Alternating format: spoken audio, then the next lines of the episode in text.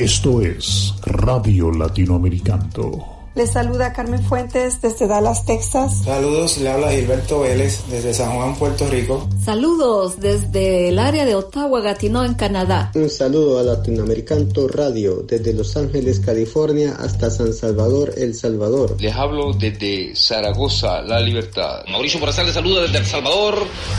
Radio Latinoamericano, 24 horas acompañando a la diáspora. Esto es Radio Latinoamericano. Les saluda Carmen Fuentes desde Dallas, Texas. Saludos, le habla Gilberto Vélez desde San Juan, Puerto Rico. Saludos desde el área de Ottawa, Gatineau, en Canadá. Un saludo a Latinoamericano Radio desde Los Ángeles, California hasta San Salvador, El Salvador. Les hablo desde Zaragoza, La Libertad. Mauricio Morazán les saluda desde El Salvador. Radio Latinoamericano, 24 horas acompañando a la diáspora.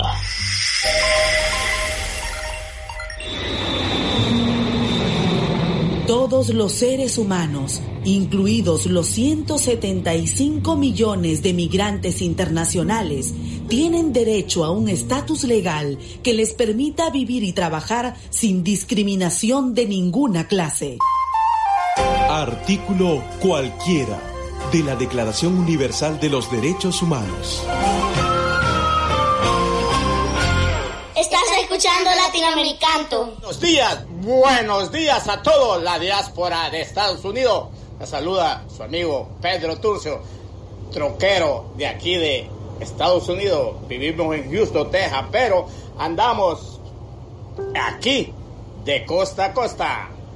Ahorita estamos cargando madera en Oklahoma City. En Oklahoma City para Houston. Un saludo para todos los salvadoreños del mundo entero. Escuchemos Latinoamericano, dedicado a todos. Buena música, buen entretenimiento. Bendiciones a todos. Los saluda su amigo Pedro Turcios. Aquí andamos siempre en la carretera de los Estados Unidos. No matará cuánta sangre está borrando entre nosotros la felicidad y la santidad de este mandato. So even though we face the difficulties of today and tomorrow, I still have a dream. It is a dream deeply rooted in the American dream. I have a dream that one day this nation will rise up, live out the true meaning of its creed. We hold these truths to be self-evident that all men are created equal. Ser posible porque la guerra es un disparate, la guerra es un absurdo, la violencia es un absurdo y entonces yo creo que la paz es posible, lo cual no quiere que decir que sea fácil. Radio Latinoamericano. Noticias. A la diáspora. Reporte de tráfico. Música. Participación y mucho más. Radio Latinoamericano. Acercando a la diáspora.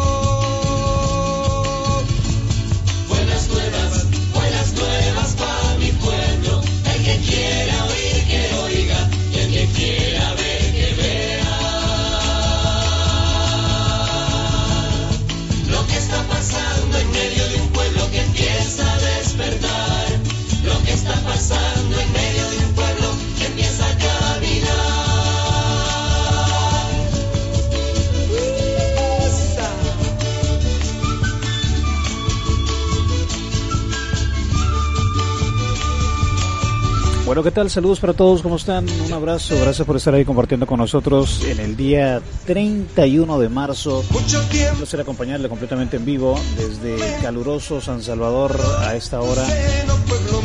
Soleado, medio brumoso, pero ahí estamos compartiendo con usted la señal de Radio Latinoamericano. Gracias a toda la gente que está conectada. Recuerde pasar el link de las aplicaciones del sitio web, pasar las aplicaciones como quiera que usted nos escuche, pasar los contactos para que la gente sepa que estamos transmitiendo en vivo desde San Salvador. Soy Rodrigo Colindres, un placer estarle acompañando a usted completamente en vivo, decimos, desde San Salvador a través de las aplicaciones que usted por cierto las puede descargar dependiendo del teléfono que tiene. Si tiene Android, lo puede descargar precisamente en el Play Store y si tiene iPhone, fácilmente lo puede descargar en el App Store completamente gratis, liviana la aplicación, no pesa nada y también es completamente gratis, así que la invitación está hecha para que descargue las aplicaciones si no lo ha hecho, se nos puede llevar donde quiera las 24 horas al día, es la programación de la radio con nuestros propios servidores. Gracias a toda la gente que ha estado pendiente a lo largo de la programación de hoy, desde anoche que terminamos el programa, mucha gente conectada. Saludos a la gente que está conectada con nosotros. Eh, vamos a ver el mapa mágico de las personas conectadas a esta hora. Por supuesto, Estados Unidos, repleto por todos lados de Estados Unidos. Canadá, saludos especiales de extremo a extremo en Canadá. Gracias por estar ahí conectados. Aunque ahorita ah, estamos en el este de Estados Unidos, oeste de Estados Unidos y también en el centro de los Estados Unidos porque tenemos escuchas ahorita en Manitoba y en Saskatchewan. Así que si están por ahí, solo me dicen a través del sitio eh, de Facebook, ya sea grupo o a través del fanpage, desde qué lugar eh, se encuentran ustedes precisamente y su, y su nombre para poderlos saludar. Así que bienvenidos, gente que esté en Honduras, Nicaragua, un placer. Gente que esté en México, también un saludo especial. Y gracias por estar conectado con nosotros. Si usted está en carretera, si usted está en casa, eh, guardando cuarentena, ¿no? Porque estamos guardaditos todos. Si le ha tocado trabajar, porque también tenemos gente que, eh, que pues le ha tocado estar trabajando. Saludos especiales para todos ustedes y gracias por compartir la señal de Latinoamericano. Puntualizamos acá en El Salvador las 4 de la tarde con 8 minutos, 4, 8 minutos. Nos indica que son en la zona de California las 2 de la tarde 8 minutos, en la zona este de los Estados Unidos ya son las 6 de la tarde 8 minutos, así que saludos especiales usted también que está compartiendo esta señal. Saludos hasta Australia también, que ahí están conectados con nosotros. Gracias por compartir la señal de Latinoamericano. Póngase cómodo, cafecito en mano. Gracias por compartir esta señal. Vamos de inmediato a lo que nos truje. Y lo que es noticia, y siempre es noticia para nosotros, es lamentablemente la pandemia del coronavirus. Y vamos a ver cómo están los números, que por cierto le cuento que siguen incrementando los números de coronavirus a nivel mundial y también acá en el país. Déjeme ver de un solo para preparar la aplicación acá en el país porque no la he visto en el día de hoy si ya la actualizaron o si está siendo actualizada. Ya le voy a informar cómo está la situación acá en el país, pero le cuento que a nivel mundial actualmente tenemos un total de 854.998 casos de coronavirus en todo el planeta Tierra fallecido un total de 42.089 personas por este mortal virus. Que la mortalidad ya vimos que es entre un 5 y un 8% dependiendo. Pero ya han fallecido de toda la gente que ha tenido el virus, ya han fallecido 42.089 personas y se han recuperado alrededor de 180.072 personas. Está en todo el planeta Tierra. Creo que en todos lados está el coronavirus. En Estados Unidos se ha incrementado horriblemente el virus. Hay un total de 186.474 personas. Repito, en Estados Unidos un total de 186.474 personas infectadas con el COVID-19, un, total de 3.827 personas, casi llegamos a los 4.000 fallecidos en los Estados Unidos y se han recuperado en Estados Unidos ahorita un total de 6.910 personas. Repito los números para Estados Unidos, eh, 186.474 personas infectadas con el COVID-19. Un total de 3.827 personas han fallecido lamentablemente. 6.910 personas se han recuperado. En Canadá eh, los números no son tan grandes, pero hay un total de 8.505 personas y han fallecido. Déjenme acercarme más porque la pantalla, eh, porque los números son chiquitos los de Canadá, porque no es tan, tan alarmante. Eh, 8.505 personas infectadas y han fallecido 101 personas. 101 personas fallecidas en Canadá. Italia, segundo lugar del foco de la infección, 105.792 personas infectadas, ya casi lo va a duplicar a Estados Unidos, y un total de 12.428 personas fallecidas en Italia. Y se han recuperado 15.729 personas. España también casi rondando los 5.000, 95.923 personas infectadas y un total de 8.464 fallecidos ahí en España y se han recuperado bastantes también, 19.259 personas se han recuperado. Y donde inició todo allá en China, un total de 81.524 personas infectadas, 3.305 personas fallecidas, se han recuperado 76.062 personas allá en China, Alemania, Alemania tiene un total ahorita de 71.808 personas infectadas. Y ojo, está manejando muy bien la situación allá en Alemania porque solamente han fallecido 775 personas.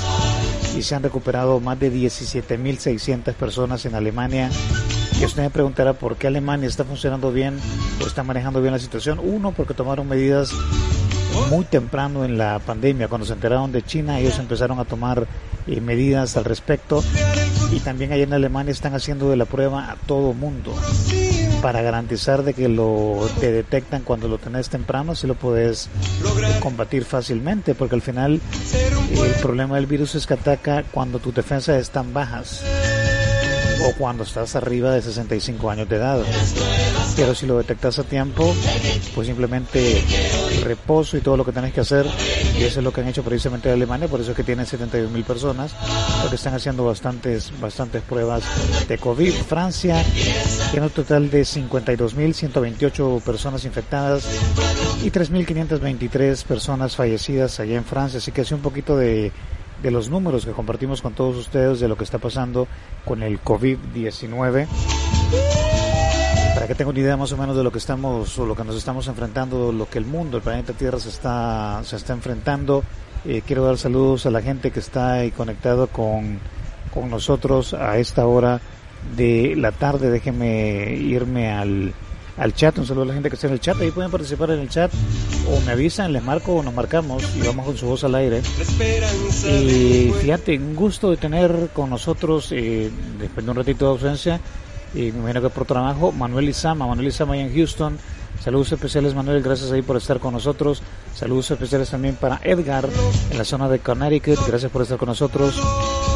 Saludos para Víctor de León, allá en la zona de California. Saludos especiales a Alexis. Y ahí está conectado con nosotros. Ya vamos a conectarnos con Alexis, que anda en carretera también. Y saludos a la gente que está conectada con nosotros. Miriam ahí está conectada con nosotros. Manuel en Nueva York también está conectado con nosotros. César en California. Saludos. José y Jorge León, perdón. Y aquí en El Salvador conectado también con nosotros. Gracias por compartir la señal de Latinoamericano. Repito, estamos en vivo a esta hora de la tarde son las 4 con 14 minutos, 4 14 minutos. Te cuento que a nivel nacional la herramienta del COVID-19 en el país eh, se ha actualizado el día de ayer a las 8.55 de la noche, le están actualizando una vez al día y en total tenemos un número de 32 personas 32 personas infectadas con COVID-19, es decir, 32 personas con casos activos del virus en el país y hay un total de 12 personas, según la actualización, sospechosas. Eh, todos los casos han sido importados, según lo que ha dicho el ministro de Salud, aunque hay tres casos locales, pero directamente ligados a personas o al contacto que han tenido esas personas con personas que venían de fuera. Pronóstico de los pacientes que tenemos, eh, tenemos una persona en estado crítico y cuatro personas en estado grave y de ahí 27 personas estables, eso es parte de lo que decía ayer Centinela, que es la persona que, que, logramos entrevistar directamente en el Hospital Saldaña, que compartíamos la entrevista el día de ayer, que había una persona que había llegado en estado crítico y que estaba entubado con oxígeno y bastante mal. Esa persona se refleja como crítico, aunque le digo, no están actualizando la, la aplicación constantemente, la actualizan una vez eh, al día, pero esos son los datos que, que tenemos precisamente ahorita.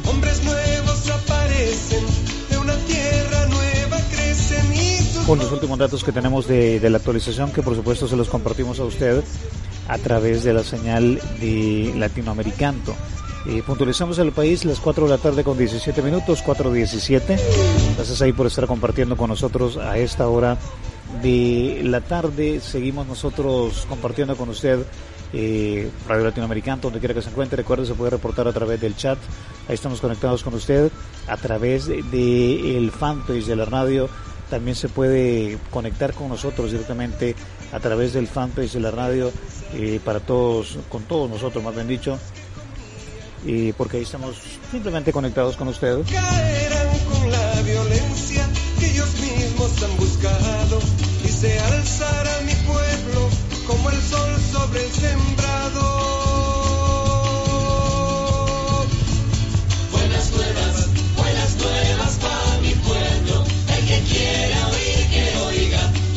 ¿Quién más anda por ahí en el chat? Está, ¿quién más? Espérenme un segundo, déjeme ver el chat nuevamente. Y... ¿Quién más anda por ahí? oh? Eh, Datos de Centroamérica, nos dice Lucrecia que está en Washington, Centroamérica. Lo último que tenemos de Centroamérica, bueno, Centroamérica, ojo, que se han detectado dos casos nuevos en Guatemala, que lo reportaron hace unos minutos. Pero la contabilización que tenemos de Centroamérica es Belice, tres casos, Costa Rica tiene 330 casos, El Salvador nos mantenemos con 32 casos, Guatemala tenía 36, con esos dos son 38 casos, Honduras 141 casos, Nicaragua 4 casos. Y Panamá 1075 casos. Así que sí los datos de Centroamérica, esto no está actualizado, está actualizado hasta ayer y alrededor de las 11 de la noche. Así que repito, para Lucrecia, Belice tiene 3 casos, Costa Rica 330 casos, El Salvador tiene los 32 casos que se actualizaron anoche, Guatemala tiene 36 casos, pero dos más que le agregaron hoy, 38 casos, Honduras eh, 141 casos, Nicaragua 4 casos y Panamá 1075 casos. Esos son los casos de COVID-19 en el área centroamericana, que por cierto se lo compartimos con usted eh, a esta hora de la tarde. Así que así la información para Lucrecia y por supuesto para toda la gente que está conectada con nosotros. Eh, ya vamos a ver con Víctor también cuántos tiene. Creo que me dice Víctor que tienen 308 casos en la zona de California, pero ya vamos a platicar con él para ver qué, qué nos dice. Pero es más o menos los datos que tenemos ahorita registrados en el área centroamericana. Ya le compartíamos también los datos registrados en la zona, en la zona, ¿cómo se llama? De, de Centroamérica y de, por supuesto la zona del país y a nivel mundial cómo está la situación del COVID-19, pues ahí tiene los, los casos que, que, le presentamos a usted directamente. Y por cierto, saludos a Pedro Turcios también que ahí está compartiendo con nosotros a esta hora. Eh, Pedrito ya anda en carretera, Pedro. Ese es tuyo, Pedro, el, video que está enviando. Ya vamos a hablar con Pedro a ver si nos contesta. Si anda en carretera, no voy a chocar por contestarlo. Pero saludos para, para él directamente. Eh, ¿Qué más? ¿Qué más? ¿Qué más? ¿Qué más? ¿Qué más? Espérame. Ah, ah, tenemos información también. Si quiere vamos con eso, con los datos que tenemos del país, lo que ha pasado el día de hoy. Vamos a compartir un poquito de los, de los números. Va a disculpar si oye ruido de ventiladores porque está haciendo un calor algo, algo fuertecito aquí.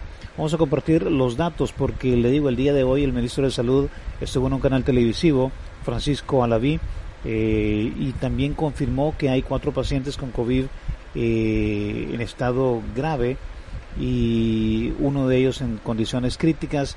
Escuchemos un poquito lo que lo que dijo el ministro de Salud acá en el país, se lo compartimos a esta hora. Todos los pacientes que tienen COVID-19 también fue muy claro en asegurar que pues están recibiendo y siguiendo todos los protocolos que establece la Organización Mundial de la Salud. La mayoría de contagiados se encuentran estables, pero también hay casos de alto riesgo a los que se les da un seguimiento constante tiene una demencia senil, el hecho de tener 92 años y estar en un área hospitalaria genera de alguna manera que este paciente haya que prestarle más atención. El caso específico de los otros dos pacientes que se encontraban con gravedad, ellos han mejorado en sus parámetros, siguen bajo observación y bajo manejo con oxígeno suplementario. Y uno, el día de ayer se reportó también que una paciente eh, de las que ya han sido anteriormente eh, confirmadas para coronavirus, cambió su estado estable a un estado eh, crítico. El ministro también reiteró que las condiciones en los hospitales son las adecuadas. Y en el caso específico de los videos que circulaban, las sábanas que estaban manchadas y que se, tenían un aspecto sucio, son, son sábanas que se usan hospitalariamente. Eh, necesitamos hacer medidas de asepsia y antisepsia que se utilizan yodos. Estos yodos son de color amarillo y generan manchas. Aunque... Explicó que no existe un tratamiento para el COVID-19 pero que se atacan los síntomas de la enfermedad. Se manejan con analgésicos, se manejan con eh, antihistamínicos y con las medidas de soporte de ventilación, ya sea invasiva o no invasiva, dependiendo del caso. Sobre las aglomeraciones en los Senade, dijo que no espera que debido a esa situación se registre un incremento descontrolado de casos. No eh, un hecho aislado, un hecho que se genera en un momento de tiempo, va a generar que la circulación de este virus ya se vuelva activa. Sin embargo, es un tema eh, bien importante para la, para la población que nos pone un antecedente y, evitemos llegar en algún momento a, a generar este tipo de aglomeraciones continuas. Bueno, el ministro nuevamente hizo un llamado a la población a acatar todas las recomendaciones y también informarse a través de los canales oficiales, sobre todo cuando se trata de información de pacientes o de casos positivos de COVID-19, le aseguró. Bueno, el ministro lo que dijo en resumen es con, cuando le preguntaron sobre la situación de las, del día de ayer, de la aglomeración de personas, que por cierto el ministro de Trabajo, la verdad que no sé por qué, el ministro de Trabajo ayer montó una conferencia de prensa a las 8 de la noche por ahí para decir que todo el problema, todo el relajito que había habido con eh, la situación de las personas en la calle reclamando y todo esto eran gente pagada por el FMLN, había dicho, y por los otros partidos políticos para desvirtuar lo que está haciendo el gobierno del presidente Nayib Bukele, se hizo acompañar de un par de sindicalistas ahí y en la conferencia de prensa que montaron en el MUNA. O sea, ayer no hubieron datos de COVID-19 al menos físicamente o hablado por el ministro de Salud, sino que fue el ministro de Trabajo que habló, el muchacho este Castro, que era sindicalista él de los más radicales que teníamos antes, se hizo acompañar de un par de sindicalistas hablando precisamente de que todo esto había sido montado eh, por parte del de, el FMLN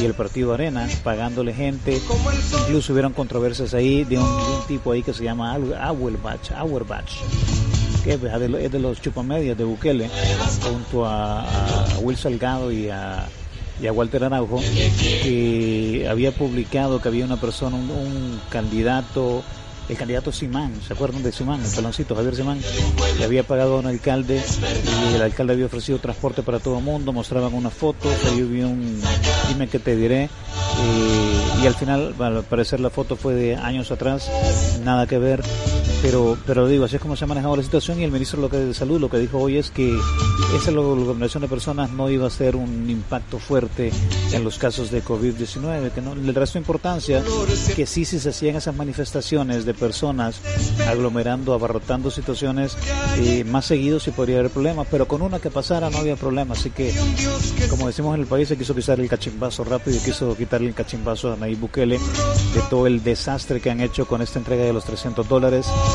y, y que, que, por cierto sigue, o sea, no tan dramático como el día de ayer, eh, pero esa entrega de los 300 dólares todavía sigue impactando en el país directamente. Hoy, eh, pues largas colas nuevamente, no tanto como el día de ayer, la gente ya como que reaccionó un poquito, pero habían colas de personas también eh, el día de hoy. Si quiere, compartimos un poquito de lo que se vivió el día de hoy con las aglomeraciones de personas para recibir el apoyo de los 300 dólares. Escuchamos. Más de 200 personas esperaba que abrieran las puertas de este centro comercial ubicado en Soyapango. El domingo. Ah, ya, ya. Sí, el domingo. Pero el domingo estuvo cerrado. Estuvo cerrado todos los bancos. Ajá. Entonces yo vengo hasta ahora. Dije, yo no voy más. Bueno, hasta el mar... Ella consultaba a este agente de seguridad si iba a poder ingresar. Vine el domingo y del domingo estaban cerrados los bancos. Entonces vine hasta ahora. Está bien, vea. Porque no, no lo estoy martirizando, que se apuren. Dije, voy a ir hasta el martes. José Galeas llega por segunda vez a este centro comercial, ya que las largas colas del día anterior le impidieron retirar su bono alimenticio. Y no pude pasar, pues me sentí cansado y sentía que me desmayaba, me retiré, por eso madrugué ahora. Los, los 300 dólares. A retirar los 300 dólares, sí. Diosito, Diosito quiere que me los dé, ¿verdad? Otros denuncian que algunos bancos piden que abran una cuenta para entregarle los 300 dólares. Aquí están atendiendo solo la gente que tiene cuenta bancaria. ¿verdad? Y lastimosamente, pues yo siento que hay gente que no tenemos la posibilidad de tener una cuenta bancaria, ¿verdad? Nos vamos a esperar a ver qué, qué nos dicen allá adentro, pues si se puede o no se puede. Daisy Oliva, por su parte, se las ingenia para distraerse mientras realiza su interminable espera. Pues sí, porque hay que esperar mucho aquí. Está fregado, no hacer nada, no es que no hay ni wifi, pues. Sí, ya lo tengo depositado, pero no lo he podido sacar. Porque la tarjeta no me sirve. El gobierno ha informado que con el apoyo monetario beneficiará a 1.5 millones de salvadoreños. Bueno, Por segundo día consecutivo, los salvadoreños. parte del reporte ahí que teníamos directamente con los amigos de Canal 33, eh, eso era en un sector. Y en otro sector del centro de San Salvador también hubo acumulación de personas el día de hoy. Le digo, no tan dramático como, como, como el día de ayer, no tan dramático, pero sí había personas ahí. Escuchamos el siguiente reporte en el centro. Las aglomeraciones en las afueras de los bancos continúan.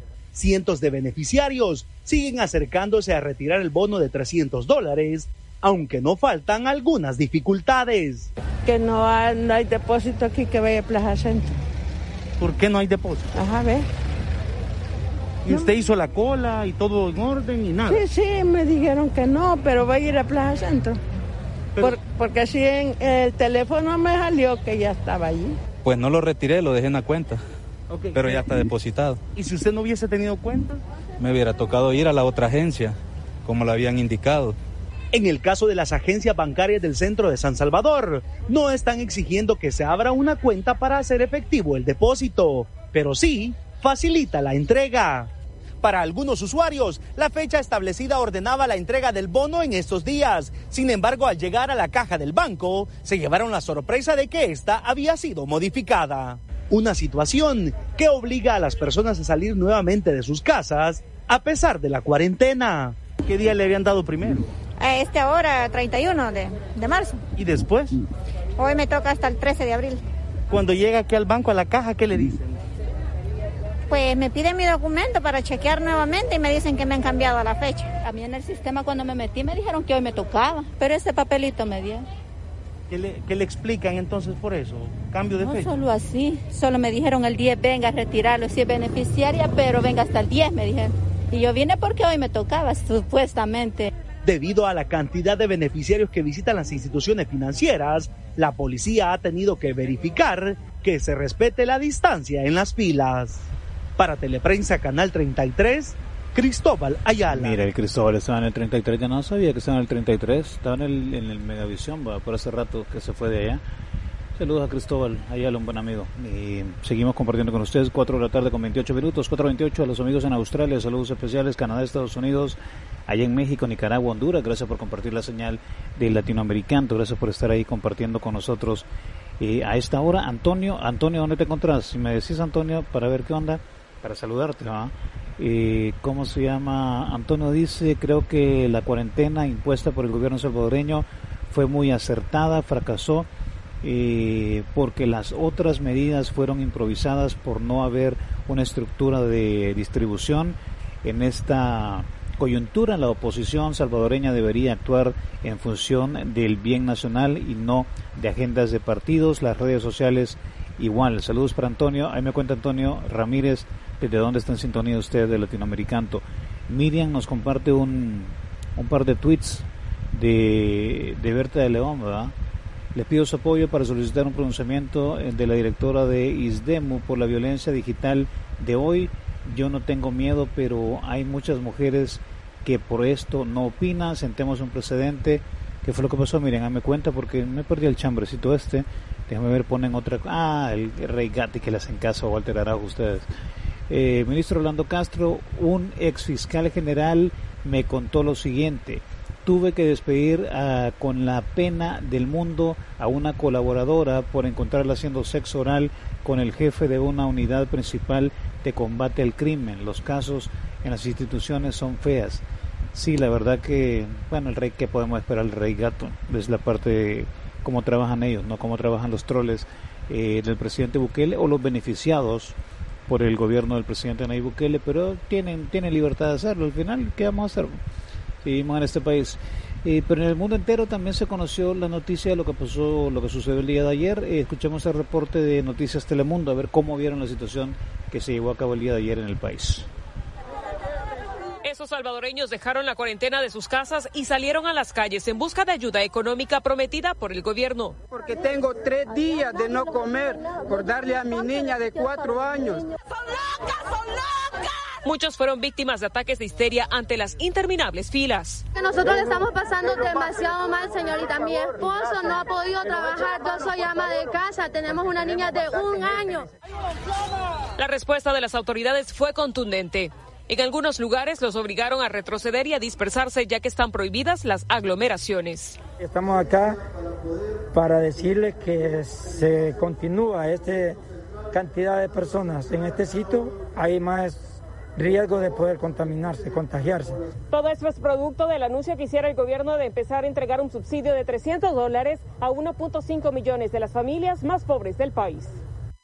Por su parte, el presidente Nayib Bukele dijo en sus redes sociales, hemos cometido errores, demasiados, hemos tratado de hacerlo mejor y hemos fallado.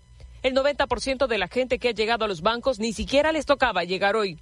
Por eso el mandatario ordenó que todo se haga en línea. Es por eso que esta mujer decidió regresar a su casa y hacer la queja por internet. Me siento decepcionada porque ya no hay más para dónde. Ya no tengo ni que darle a mis hijas. o en tres horas empezamos a saquear, tres horas te damos. Al final hubo intentos de saqueos en supermercados, pero las autoridades controlaron la situación y la mayoría regresó a sus casas para seguir en el encierro que hoy cumple 10 días.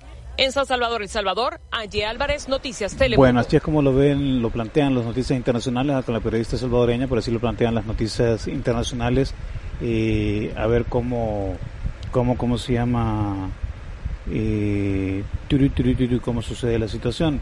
Y le cuento que también el FMLN sentó postura el día de ayer en una conferencia de prensa donde advierte y advirtieron precisamente a Óscar Ortiz eh, al presidente Nayib Bukele ante lo que ellos consideran una posible agresión de parte del gobierno contra sus dirigentes y militancia. Escuchemos lo que dijo Óscar Ortiz, cariñosamente conocido como Coche Bomba. Escuchémoslo. Decir al presidente que ya nosotros nos hemos enfrentado con matones, con poder también y con fusiles.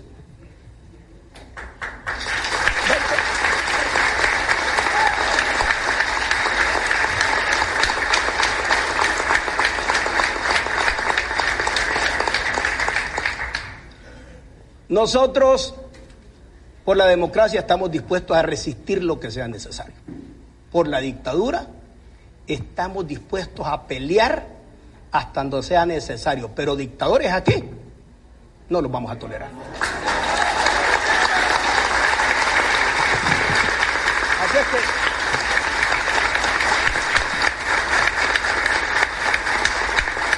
Y reitero nuestra posición, presidente. La tengo que hacer otra vez ahora porque con lo que se, ayer no la pude decir porque que no creía que iban a llegar tan lejos. Pero reitero una cosa, al presidente. Ya tenemos conocimiento que nos andan siguiendo y andan haciendo ya el trabajo para tratar de golpearnos de alguna manera. Ni se te ocurra, porque si llegamos a tener nosotros una situación donde se nos agreda físicamente o se nos quieran montar emboscadas antiéticas, vamos a responder con la misma proporcionalidad.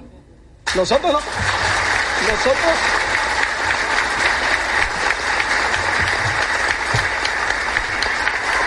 Y como yo ya sé y nos conocemos, porque yo me acuerdo que te llevé a hacer la primera casa por casa, Nuevo Cucatlán. Te digo, para que no anden preguntando, yo vivo en Santa Tecla, en Las Palmeras, entre la 2 y la 13 por ahí. No, no, ahí estoy.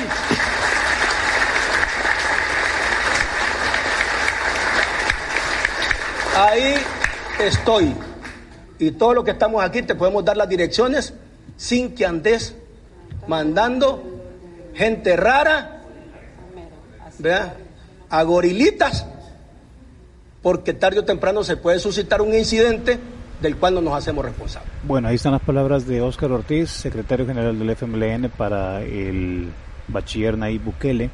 Eh, porque he recibido información y hemos estado en contacto con algunos de ellos, no los diputados precisamente, pero sí gente muy allegada a los diputados del partido de izquierda donde apuntan a que los han estado siguiendo eh, en las colonias, como preguntando, mire a qué hora viene el diputado, y mire a qué hora se ve el diputado, y mire cuál casa es la del diputado, y mire a la par de la casa del diputado quien vive. O sea, entonces son cosas que ellos ya saben, pues, uno ya sabe dónde viven, entonces al final y, lo mismo le pasó al diputado eh, Parker del PS, donde lo amenazaron directamente. Ha recibido amenazas de muerte, por eso fue que hizo el aviso a la Fiscalía General de la República. La verdad que eh, esta gente así son, vos, ¿y qué vamos a hacer? Pues así son. No les gusta la crítica, no puedes criticar porque se enojan. Miriam publicaba ayer una youtuber, como se llama, mexicana, que sale llorando en un video porque la habían amenazado. Ay Dios, y le enseñaré todo lo que nos insultan a nosotros en la radio. Todos los mensajes. Yo, mire, yo, yo le filtro, yo le pongo de vez en cuando un par de insultos que nos ponen en el fanpage de la radio. Pero son un cachimbo madral que nos ponen ahí, pero al final ni le hacemos caso porque aparte ya sabemos cómo son y si ves las cuentas son personas que no tienen seguidores o sea son los famosos trolls ¿no? de plano son fanáticos y de repente hay unos que tienen como 10 cuentas diferentes y las 10 cuentas diferentes están atacando entonces le digo, o sea, son cosas que, que ahí están, pero no hay que hacerlas, hay que tomarla en cuenta, o sea, ya sabemos de dónde vienen, entonces al final, ¿qué? O sea, y eso que yo no soy oficialmente del FMLN, no vale madre es el FMLN, al contrario, guácala, guácala de pollo, como diría Arturo Rivera, cronista mexicano.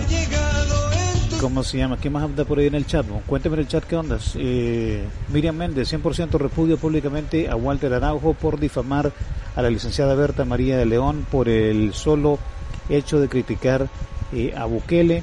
Una medida concreta sería que no distribuyamos esos programas de este cobarde rey gato. Un llamado especial al compañero Juan Flores que siempre promueve a ese escuadronero. Lastimosamente, Juancito, bueno, acá tienen derecho, tienen derecho a verlo. Pero le digo a Miriam, o sea, esos programas, es más, a mí me pasan el link a veces y antes había una persona que lo publicaba en el, en el ¿cómo se llama?, en el grupo de la radio y me tocaba estarlo buscando para quitárselo, así como el del Pura Uva. ¿Cómo se llama el Pura Uva? El de la banda Láser que cada rato pone su programa Bayunco que tiene y siempre lo estoy quitando ahí porque para qué queremos ese programa ahí. Eh, pero al final, si usted ve la cantidad de gente que lo sigue, en las redes sociales a Walter Araujo. Bueno, uno vio la convocatoria que hizo. ¿Cuántos llegaron? 300 pelones. Obviamente es paja esos 170 y tantos mil que dice que tiene en Twitter. Y si usted ve el detalle de esos 70, 170 y tantos mil que tiene en Twitter, muchos son cuentas que solo tienen un amigo o dos amigos o tres amigos. Ajá y dos son, eh, ¿cómo se llama? Gente que me cuentas que no participan en nada, no tiran nada, simplemente son, las, son los famosos troles que tiran veneno, hacen bulto nada más. Yo creo que les puse aquí hace hace un par de meses, creo, les puse una, un reportaje que hicieron en México de cómo funcionan los, los troles, cómo funcionan esas oficinas troll. Que cuando hay alguien ahí, conectan un montón de máquinas solas a control remoto y ahí se reflejan que están en el Facebook Live 7500 y tantos, 12500 y algo, pero la mayoría de esos son simplemente espacios ocupados por troles, es decir, no un humano atrás de una cuenta. Simplemente es para hacer bulto y para decir, mira qué poder tiene. Mucho de eso pasa con el presidente de la República, Nayib Bukele. Mucho de eso pasa con estos tipejos como, ¿cómo se llama? Will Salgado, Walter Araujo y toda esa gente. O sea, ocupan un montón de gente ahí. Y aparte hay un montón de fanáticos que lo siguen. Pero eso es otra cosa. Pero más o menos para que tengan una idea de cómo funciona este chunche, este volado. Bueno, le cuento que a nivel, ¿cómo se llama?, internacional, Donald Trump ha advertido hoy a los estadounidenses que en las próximas dos semanas serán para el país muy, muy dolorosas, ya que el número de casos nuevos de COVID-19 continúa a la alza en los Estados Unidos. Eso lo he dicho hace unos minutos el presidente de los Estados Unidos, Donald Trump, así que hay que estar pendiente para ustedes que residen en los Estados Unidos de toda la, toda la información, todas las noticias. Ya vamos a tratar hacer contacto con nuestros compañeros allá, a ver cómo lo, cómo lo ven ellos. Para todo mi pueblo, Es más, fíjese que también Estados Unidos está viendo un reportaje que han hecho en Democracy Now. Ya vamos a ver si conseguimos el reportaje para, para programárselo o si no Democracy Now para que lo escuchemos hoy. Está interesante ese reportaje que, que publican de Democracy Now.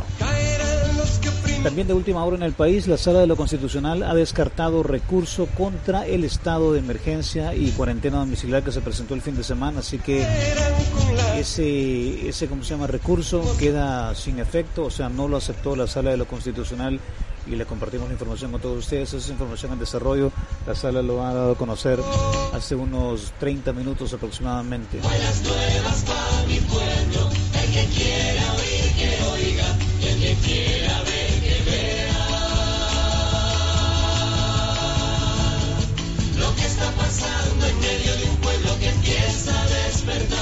Bueno, Miriam nos dice a través del chat, Rodrigo, es verdad, la mayoría son troles, pero a compañeros como Juan Flores y otros que conozco en persona duele ver cómo caen, por eso el llamado. Bueno, sí, ahí está el llamado directamente para ellos, pero pues cada quien sigue a quien quiere salir, la verdad que, que, a quien quiere seguir, la verdad que hay mucha gente que, que piensa que, este gobierno está haciendo las cosas bien, hay gente que creemos que no las están haciendo bien, es parte de la democracia, ¿no? Al final es parte de esto, aunque habría que investigar un poquito más, o sea, yo creo que con el caso claro y estricto de, de Walter Araujo, todos sabemos de dónde viene Walter Araujo, todo lo que ha hecho Walter Araujo en su historia, todo lo que es, todo el resentimiento que tiene adentro este maestro, pues todo, todos debemos de conocer eso y por qué actúa así y quién lo financia él, o sea, para hacer todo lo que hace, o sea, no es así nomás la cosa.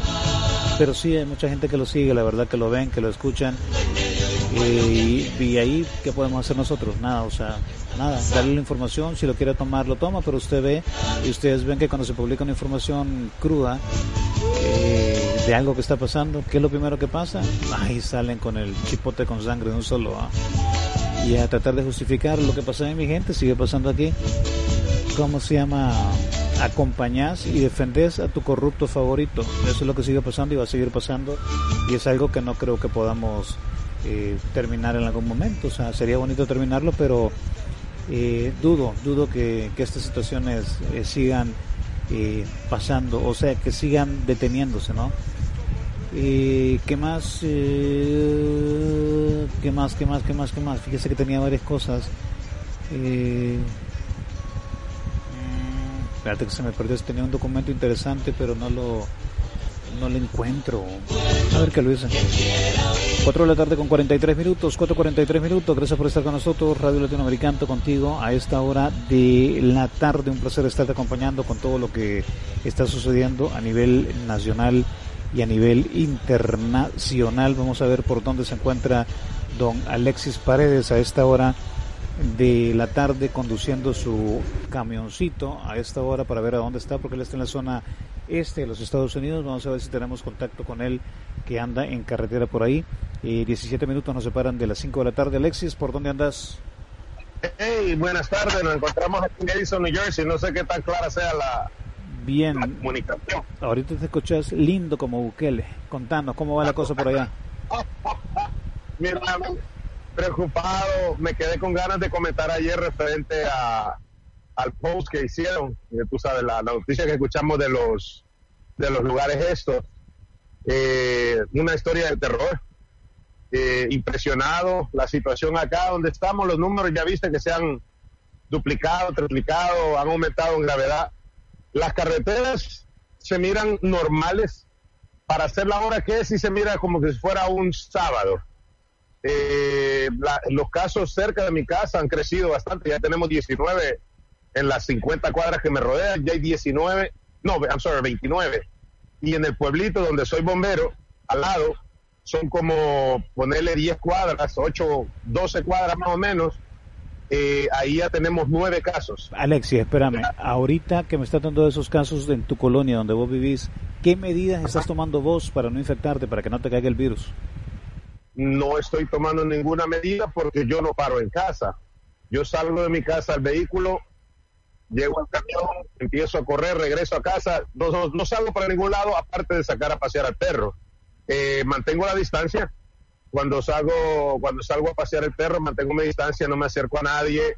Eh, lo, lo, lo mínimo, lo absoluto. Estoy estoy consciente de que el virus anda por ahí, mucha gente puede estar contaminada y no lo sabe, eh, y creo que ya, creo que a mí ya me dio y que los gobiernos nos están engañando, diciéndonos que comenzó para ellos darle los números que ellos quieren darnos, tú sabes, como una teoría conspirativa.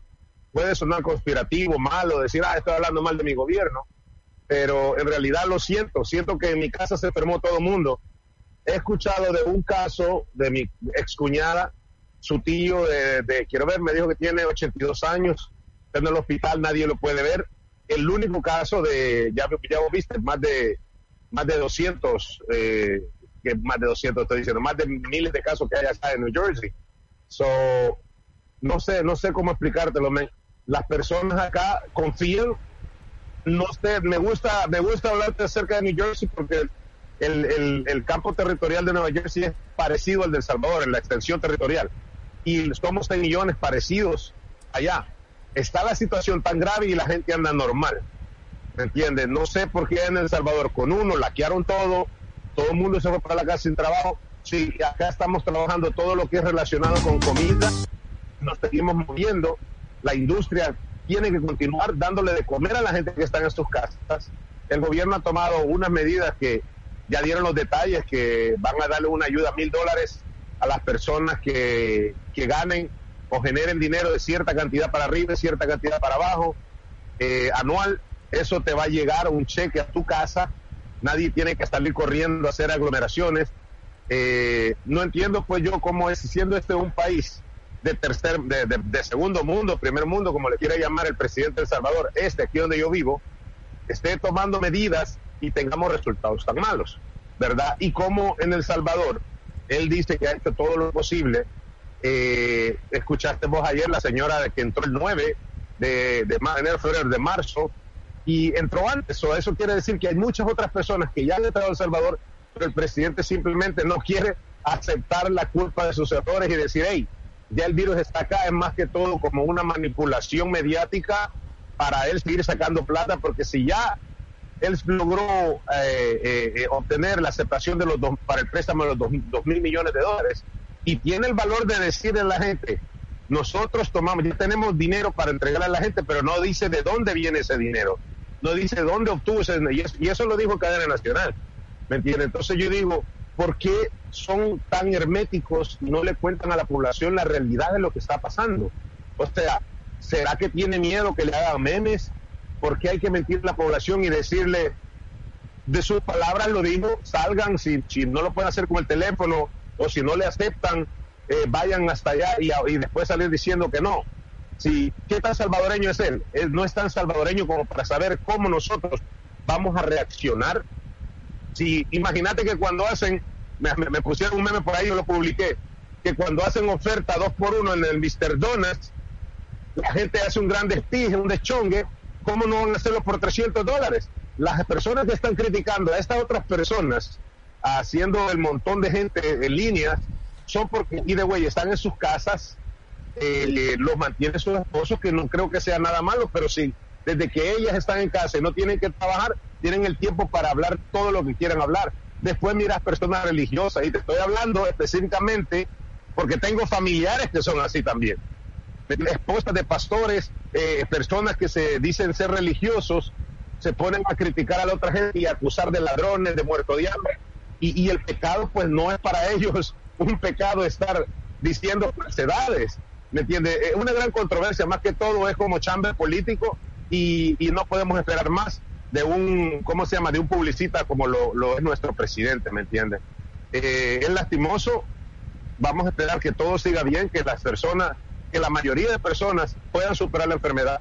Se hablan los números de contagiados, se aterroriza la gente con eso y dicen, ya se murieron tantos, cuando existen otras enfermedades que matan más, el hambre mata más, ¿me entiendes? De lo que está pasando, de, de, de el, el, casi millón de personas que tenemos ahora en el mundo, están muriendo casi a diario en el mundo solo por el hambre. Somos muchos millones y es más que todo el terror que le meten a la gente cuando las mismas autoridades nos informan a nosotros diciéndonos que el, las personas que tienen su sistema inmunológico bueno ni siquiera lo van a agarrar. Los que lo tienen bueno y lo agarran, lo van a superar. Entonces, como dijo el ministro de Inglaterra, hay que cuidar a las personas de ma- mayores de 70 años, hay que cuidar a los, niños que tienen ya problemas de salud anteriores, ¿verdad? Y así pues pedirle, pedirle a Dios que, que quien sea que haya soltado este virus o de donde haya venido este virus, se arrepientan y que no jueguen con la vida de los seres humanos. Los salvadoreños tenemos que respaldarnos, tenemos que compartir, pero la gente que está criticando a aquellos se les olvida de que yo, por mi parte, mi abuela utilizaba delantal. Mi abuela vendía tortillas ahí en el mercado central, mandaba a mi mamá a vender tortillas al mercado central. Yo sé de dónde yo vengo, pero tengo gente de mi misma familia que son más pequeños y no se recuerdan de dónde su familia viene. Y eso duele mucho, porque lo ocupan de broma, lo ocupan de insulto, ¿verdad? Y lo que le pediría a, los que escuchas que hagan más conciencia, Rodrigo, un poquito más de conciencia, si todavía la transmisión está, estamos al aire. Bueno, Alexis, suerte para vos y para tu familia y seguimos en contacto. Seguí conduciendo. ¿ah? ¿Para dónde, ¿Para dónde vas ahorita? Ah, ya para la casa. Eh, como no hay mucho tráfico, también el trabajo ha bajado porque están dirigiendo las cargas hacia otro lugar por casualidad. Como China no está recibiendo ciertos productos o ya le puso un, un embargo a los Estados Unidos, algo así, alcancé a escuchar por ahí, eh, los productos de acá, el cartón reciclado, ya no está entrando a los contenedores con la cantidad que lo hacía antes y ahora se lo está llevando para Canadá. No sé si es que allá le van a dar mejor pago o es la única opción que le queda. Aunque escuché amenazas que de la próxima semana quizás se ponga más feo y quién sabe qué es lo que va a pasar y nos quedemos parados, lockdown por completo. Pero no importa, se hace lo que se puede. Ya eh, voy a ir al supermercado, los supermercados, gracias a los camioneros que se mueven por todos los Estados Unidos, continúan llevando comida, hay comida enlatada, aunque sea, si vamos a pasar una emergencia, vamos a hacerlo conscientemente, ¿verdad? Vamos a conseguir comida enlatada, pancito, eh, harina para, para cocinar, tenemos agua y si no, pues está el agua de chorro, aunque esté contaminada, tenemos un filtro por ahí, aunque no le guste a los niños o, o a la gente, ¿verdad? Y tratar de salir adelante nada más, Rodrigo. Bueno, muchas gracias, Alexis. Cuídate, seguimos en sintonía. Gracias a vos, yo continúo escuchándolo. Gracias por la oportunidad y saludo a todos los muchachos. Bueno, saludos a toda la bandita que está conectada con nosotros en este martes 31 de marzo. Fíjese que noticias también que estaba, estaba monitoreando ahorita, eh, noticias, eh, la verdad que de máxima urgencia para, para, para el mundo y para Estados Unidos. Fíjese que el experto, la persona que está a cargo de la situación del Instituto Nacional de Alergias y Enfermedades Infecciosas de los Estados Unidos, precisamente el director de los, ¿cómo se llama? De este Instituto de Alergias y Enfermedades que se llama Anthony Fauci, que es el experto que tiene Donald Trump para todo este caso, que ha estado atrás de, de todas las medidas y todo lo que se está tratando de hacer en Estados Unidos para contrarrestar la, la pandemia ya en la nación norteamericana, ha dicho esta tarde que debemos estar preparados para sufrir la muerte de hasta 240 mil personas en los Estados Unidos por el coronavirus. O sea que esto no es definitivamente un juego, es algo serio. El doctor Fauci lo ha dicho, esta tarde se espera la muerte de hasta 240 mil personas en los Estados Unidos a causa del coronavirus. Eso lo ha dicho hoy en la conferencia de prensa que se ha realizado esta tarde junto al presidente Donald Trump. Ya lo había dicho antes, pero un poquito más leve, que no podía hacer pronósticos tan precisos, que él hablaba a través de 100 mil personas. Hoy ya ha dicho que serían 240 mil personas el pronóstico que se tiene que vayan a fallecer en los Estados Unidos por el coronavirus. Y eso es lo que ha dicho precisamente, también Donald Trump, que vienen dos semanas de mucho dolor para los Estados Unidos. Así que, pues con esa reflexión nos quedamos y hay que reflexionar, no quedarse en casa, protegerse eh, y tomar las acciones y las medidas que te solicitan directamente para no para no contagiarte. Si te contagias, tomar las medidas que se tienen para pues salir porque le digo también hay un montón de gente que se que se recupera del virus depende de cómo estén tus defensas y depende de cuánto en qué tiempo te, se te detecta ¿no? y obviamente el sistema de salud en tu lugar así que aquí estamos algo jodidos el sistema de salud no es muy bueno que se diga y bueno, mire, le cuento que sigue el sigue el, pleito entre Berta María de León y Rolando Castro y todo eso. Ha puesto un tweet ahorita que dice le adjunto capturas de pantalla de intercambio de tweets del ministro Rolando Castro y el influencer Walter Araujo para que pueda observar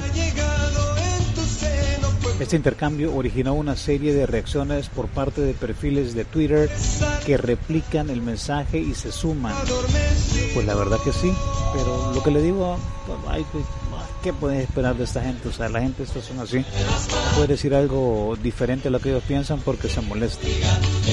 Bueno, nosotros seguimos con más. y faltan cinco minutos y puntualizamos las 5 de la tarde, cinco minutos a las 5 de la tarde. Saludos para todos. Gracias ahí por seguir enlazados con nosotros a través de Latinoamericano. Un placer estar compartiendo con todos ustedes a esta hora de la tarde un par de rolitas, si le parece, a esta hora para continuar con más de, del espacio. Vámonos con un poquito de Cosme y compañía, Café Tacuba. Esto es María. Cuatro minutos nos separan de las cinco.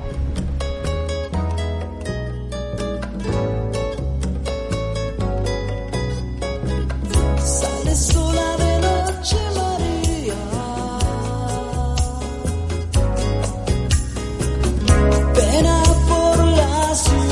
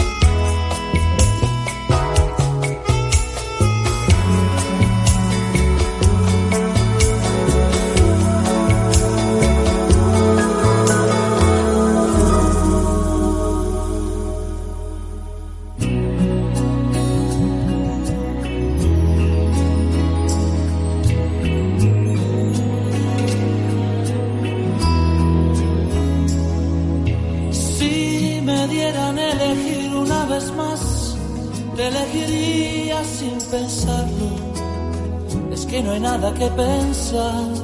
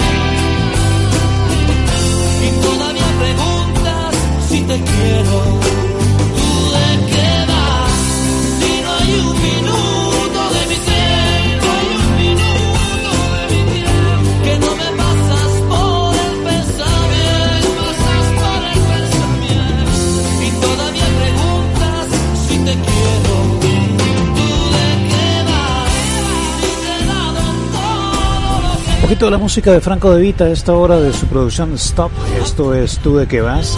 Exactamente las 5 de la tarde con 4 minutos, 5, 4 minutos en Radio Latinoamericanto. Vámonos con un clásico del maestro Silvio Rodríguez desde Cuba. Esto es Domingo Rojo. Venimos con contacto hasta Belice con Alberto en breve. No nos cambie, ya venimos. Después de Silvio.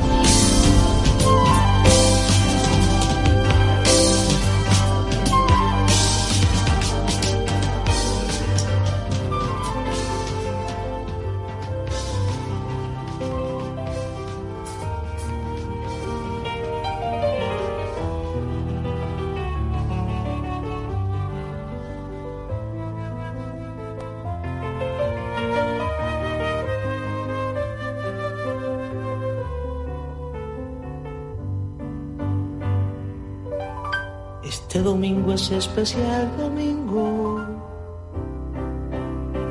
La vida lo colmó de actividad.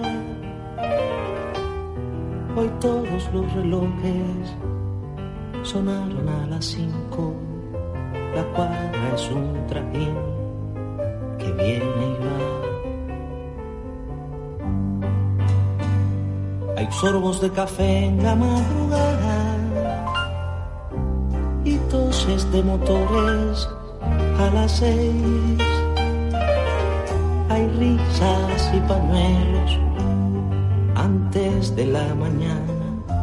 Hay voluntad de hacer amanecer.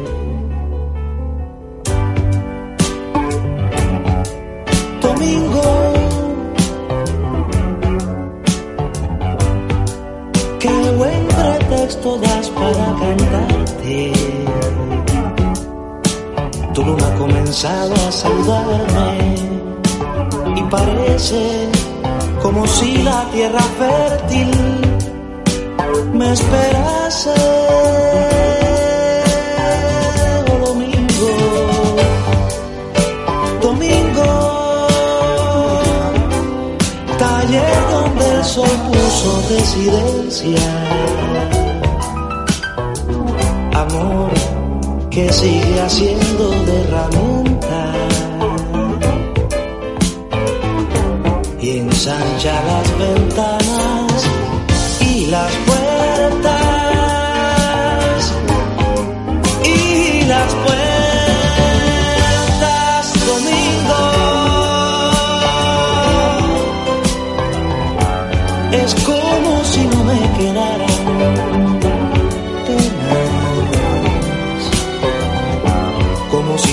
siempre primavera como si la sed humana no supiese de fronteras. Oh, domingo, domingo, verás crecer la vida de mis manos cuando acaricie el sueño que yo amo. Y el tiempo sea un domingo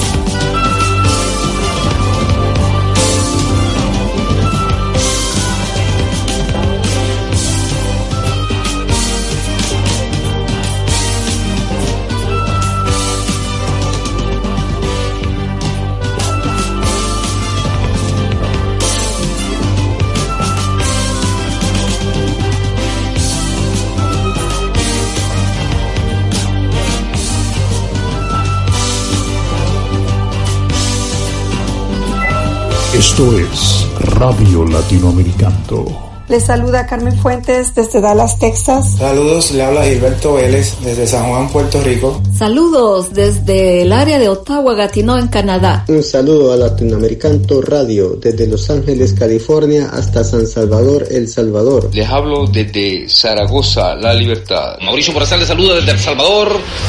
Radio Latinoamericano, 24 horas acompañando a la diáspora.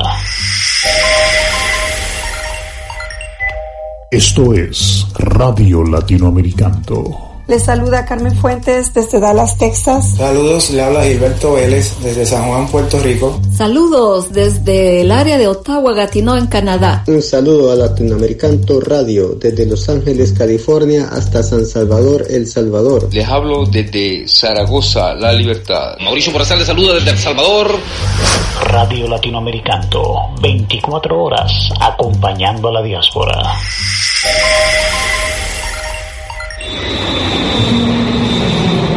Todos los seres humanos, incluidos los 175 millones de migrantes internacionales, tienen derecho a un estatus legal que les permita vivir y trabajar sin discriminación de ninguna clase. Artículo cualquiera de la Declaración Universal de los Derechos Humanos. Escuchando. Buenos días, buenos días a todos la diáspora de Estados Unidos.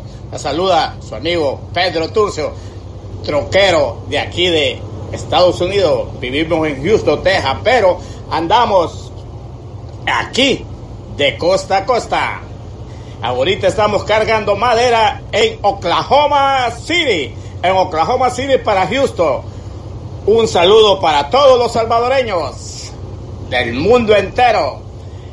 Escuchemos Latinoamericanto, dedicado a todos. Buena música, buen entretenimiento. Bendiciones a todos. Los saluda su amigo Pedro Turcios. Aquí andamos siempre en la carretera de los Estados Unidos. No matará cuánta sangre está borrando entre nosotros la felicidad y la santidad de este mandato. So even though we face the difficulties of today and tomorrow, I still have a dream. It is a dream deeply rooted in the American dream. I have a dream that one day this nation will rise up, live out the true meaning of its creed. We hold these to be self-evident that all men are created equal. Ser posible porque la guerra es un disparate, la guerra es un absurdo, la violencia es un absurdo y entonces yo creo que la paz es posible, lo cual no quiere que decir que sea fácil. Radio Latinoamericano. Noticias. Asociando a la diáspora. Reporte de tráfico.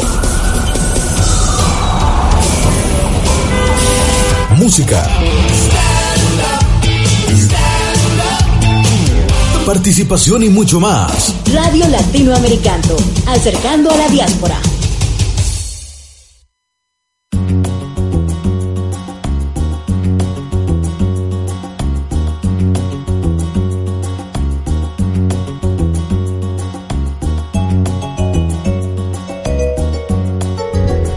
Bueno, estamos de regreso con usted a través de Latinoamericano en el martes 31 de marzo. Placer acompañarle. Son las 5 de la tarde con 13 minutos, ya 5, 13 minutos, hora local en El Salvador. Es un gusto estar compartiendo con todos ustedes a esta hora de la tarde ya, entrando la nochecita. Todavía hay bastante sol, la verdad, aquí todavía hay bastante sol pero espero que le está pasando bien. Me imagino que en otros sectores ya está, ya está oscuro. Así que saludos especiales a usted completamente en vivo. Y en vivo nos trasladamos a la bella Belice directamente a esta hora con Alberto. Alberto, ¿qué tal? ¿Cómo está? Hola, buenas tardes. Acá estoy bien igualmente. ¿Cómo usted está? Bien, bien por acá, fíjate, disfrutando con la audiencia de Latinoamericano en diferentes puntos ahorita, gente conectada desde Estados Unidos, en Canadá, y en Honduras, Nicaragua, México, en Sudamérica también. Así que contanos un poquito cómo va la situación. Estamos viendo un reporte esta, esta tarde eh, que aparentemente hay tres casos ya de COVID-19 allá. Sí, ayer se confirmó el tercer caso, que también es un caso importado. En, de los tres casos que hay, dos de ellos son importados y uno es contagiado. ¿Y en qué sector? ¿Todos los casos se encuentran en el mismo sector? Em, pues dos de, los dos de los casos em, están en un sector y el tercer caso es en la mera ciudad de Belice. Mira, contanos las medidas, porque eso le llamó la atención al grupo anterior cuando estuvimos platicando, que nos contaban las medidas de emergencia que habían tomado ya en Belice y los beneficios que iban a tener ustedes como beliceños eh, contanos cómo ha estado eso, esa ayuda, cómo les ha, se ha canalizado la ayuda con todos ustedes, porque acá en El Salvador tenemos un desastre con la ayuda que está dando el gobierno y, más que la gente se puede contagiar por andar en la calle buscando la ayuda. ¿Cómo ha funcionado esta ayuda que les están brindando, que les prometieron a ustedes ahí en Belice? Pues, allí, pues em, habrá un estado de emergencia em, desde el miércoles, desde el jueves a las a la una, digamos a las 12 en punto de medianoche, ¿no? Tomará acción de estado de emergencia eh, aquí en el país de, de, Belice, ¿no? Em, ya que el, tercer caso está en la, tierra principal, ¿no? Y pues ya que está en el, en, el distrito de Belice, donde está la mayoría de la población de beliceños, entonces se tomará ese estado de emergencia y pues por ejemplo los beneficios que nosotros como beliceños tomaremos que el gobierno digamos ha podido manejar o pues buscar la forma que nosotros em, tengamos estos beneficios son, digamos, como le había dicho, que 65% del, de la población beliceña va a tomar un 25% de descuento de cuando viene a tu cuenta de agua, ¿no? Para pagar el agua. Y el, em, de la luz, el beneficio de, de, los beliceños que pueden tomar cuando viene de pagar la luz es que si consumes, em, digamos, menos de, digamos, como de 20, 25 dólares em, de luz, pues digamos, te van a dar un descuento, pero mayoría de la gente, digamos, no está de acuerdo con ese uno de la luz porque, ¿cómo se llama? Porque mayoría de la gente, digamos, obviamente consume más que eso, ¿no? Porque es un poco caro así la luz acá. Y pues em, el, em, el gobierno también ha dicho que nos va a ayudar dando, digamos, dinero. Igualmente allá como en El Salvador se está dando 300 americanos, ¿no? Por, em, no sé si es por semana o cómo es allá, pero acá es 150 em, quincenal, ¿no? Que es, digamos, la mitad de 150 beliceño es, digamos, 75 em, americanos, ¿no? Y pues esos 150 se va a dar a cada quincena y pues eso es para que nos sostengamos, ¿no? Y pues en los que van a tomar más, digamos, en este beneficio, como le estaba diciendo, Alberto, de 150 dólares. Hola Alberto, ¿me escuchas? Sí. un momentito porque tenemos eh, información de última hora. El presidente Nayib Bukele ha confirmado la primera muerte acá en el país de COVID-19. Eso lo ha informado hace un minuto aproximadamente a través de sus cuentas, a través de sus redes sociales. Eh, ya se da a conocer la muerte del primer salvadoreño acá en el país por COVID-19 Estamos monitoreando la herramienta y precisamente sí, la herramienta eh, muestra el dato de que una persona ha fallecido ya por COVID-19 aquí en el país. Es información que compartimos con todos ustedes de última hora. El presidente de la República, repito, ha confirmado ya el primer salvadoreño muerto por COVID-19 en el país. Es información en desarrollo que compartimos con todos ustedes. Lamentablemente eh, no se tienen datos ahorita de quién es la persona que ha fallecido, pero sí hay una persona ya fallecida en el país, en El Salvador, por COVID-19. El resto de los datos se mantienen eh, de la misma manera. Así que la primera persona que fallece por COVID-19 se ha confirmado hace unos minutos acá en el país. La herramienta muestra precisamente esa persona fallecida ya. y tenemos 32 casos confirmados todavía de COVID-19, no se ha cambiado esto, 12 casos sospechosos y 31 casos activos precisamente con el fallecimiento de esta persona que le repito es información de última hora que compartimos con todos ustedes sobre el fallecimiento del primer ciudadano salvadoreño aquí en territorio nacional eh, de, por COVID-19. Disculpa la interrupción Alberto, continúa. Hola Alberto. Ajá, sí, aquí estoy. A ver, contando, nos estabas comentando, adelante. Sí, como le estaba comentando del 150, ¿no? Que, que, la, que cada beliceño podrá obtener por cada quincena. Eso sería por medio del seguro social, ¿no? Em, es, hay un link, ¿no? En línea que puedes aplicar para ello, para los que, digamos, no tienen trabajo, no los em, desempleados y así, ¿no?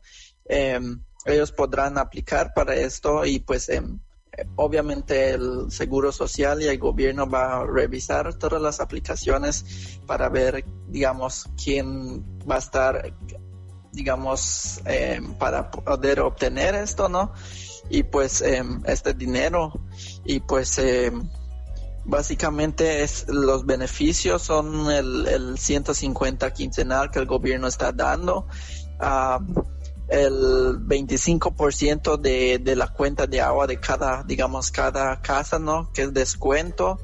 Y pues, eh, y de la luz, pues, eh, o si consumes menos de 25 dólares, te lo, digamos, te dan un descuento igual.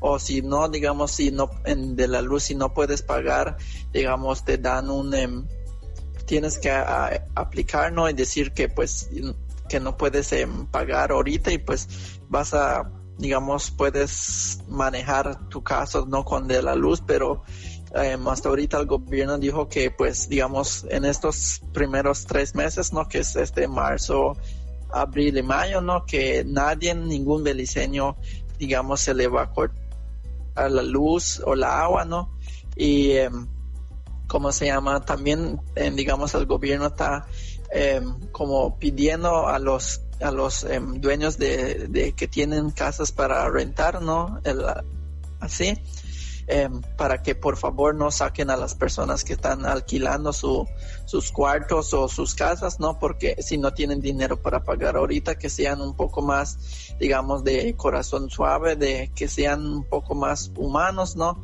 Para que no, pues, digamos, solo porque no te puede pagar ahorita, ¿no? De que no te saque de la casa y así, y pues esos son unos beneficios que el gobierno ha puesto en plan ahorita. El estado de emergencia eh, decís que va a empezar a partir del jueves, es decir, 2 de abril entra en vigencia el estado de emergencia. ¿Qué incluye eso para ustedes? ¿Qué restricciones tienen ustedes? Sí, el miércoles a medianoche, digamos, ya amaneciendo el jueves, ya estamos en estado de emergencia. ¿Cuáles son las restricciones, Alberto, sobre este estado? ¿Qué es lo que pueden hacer? ¿Qué es lo que no pueden hacer? Pues lo que no podemos hacer es, digamos, obviamente no estar en grupos. Eh, digamos, si nosotros, si solo se permite, dicen que una persona del, del hogar, ¿no?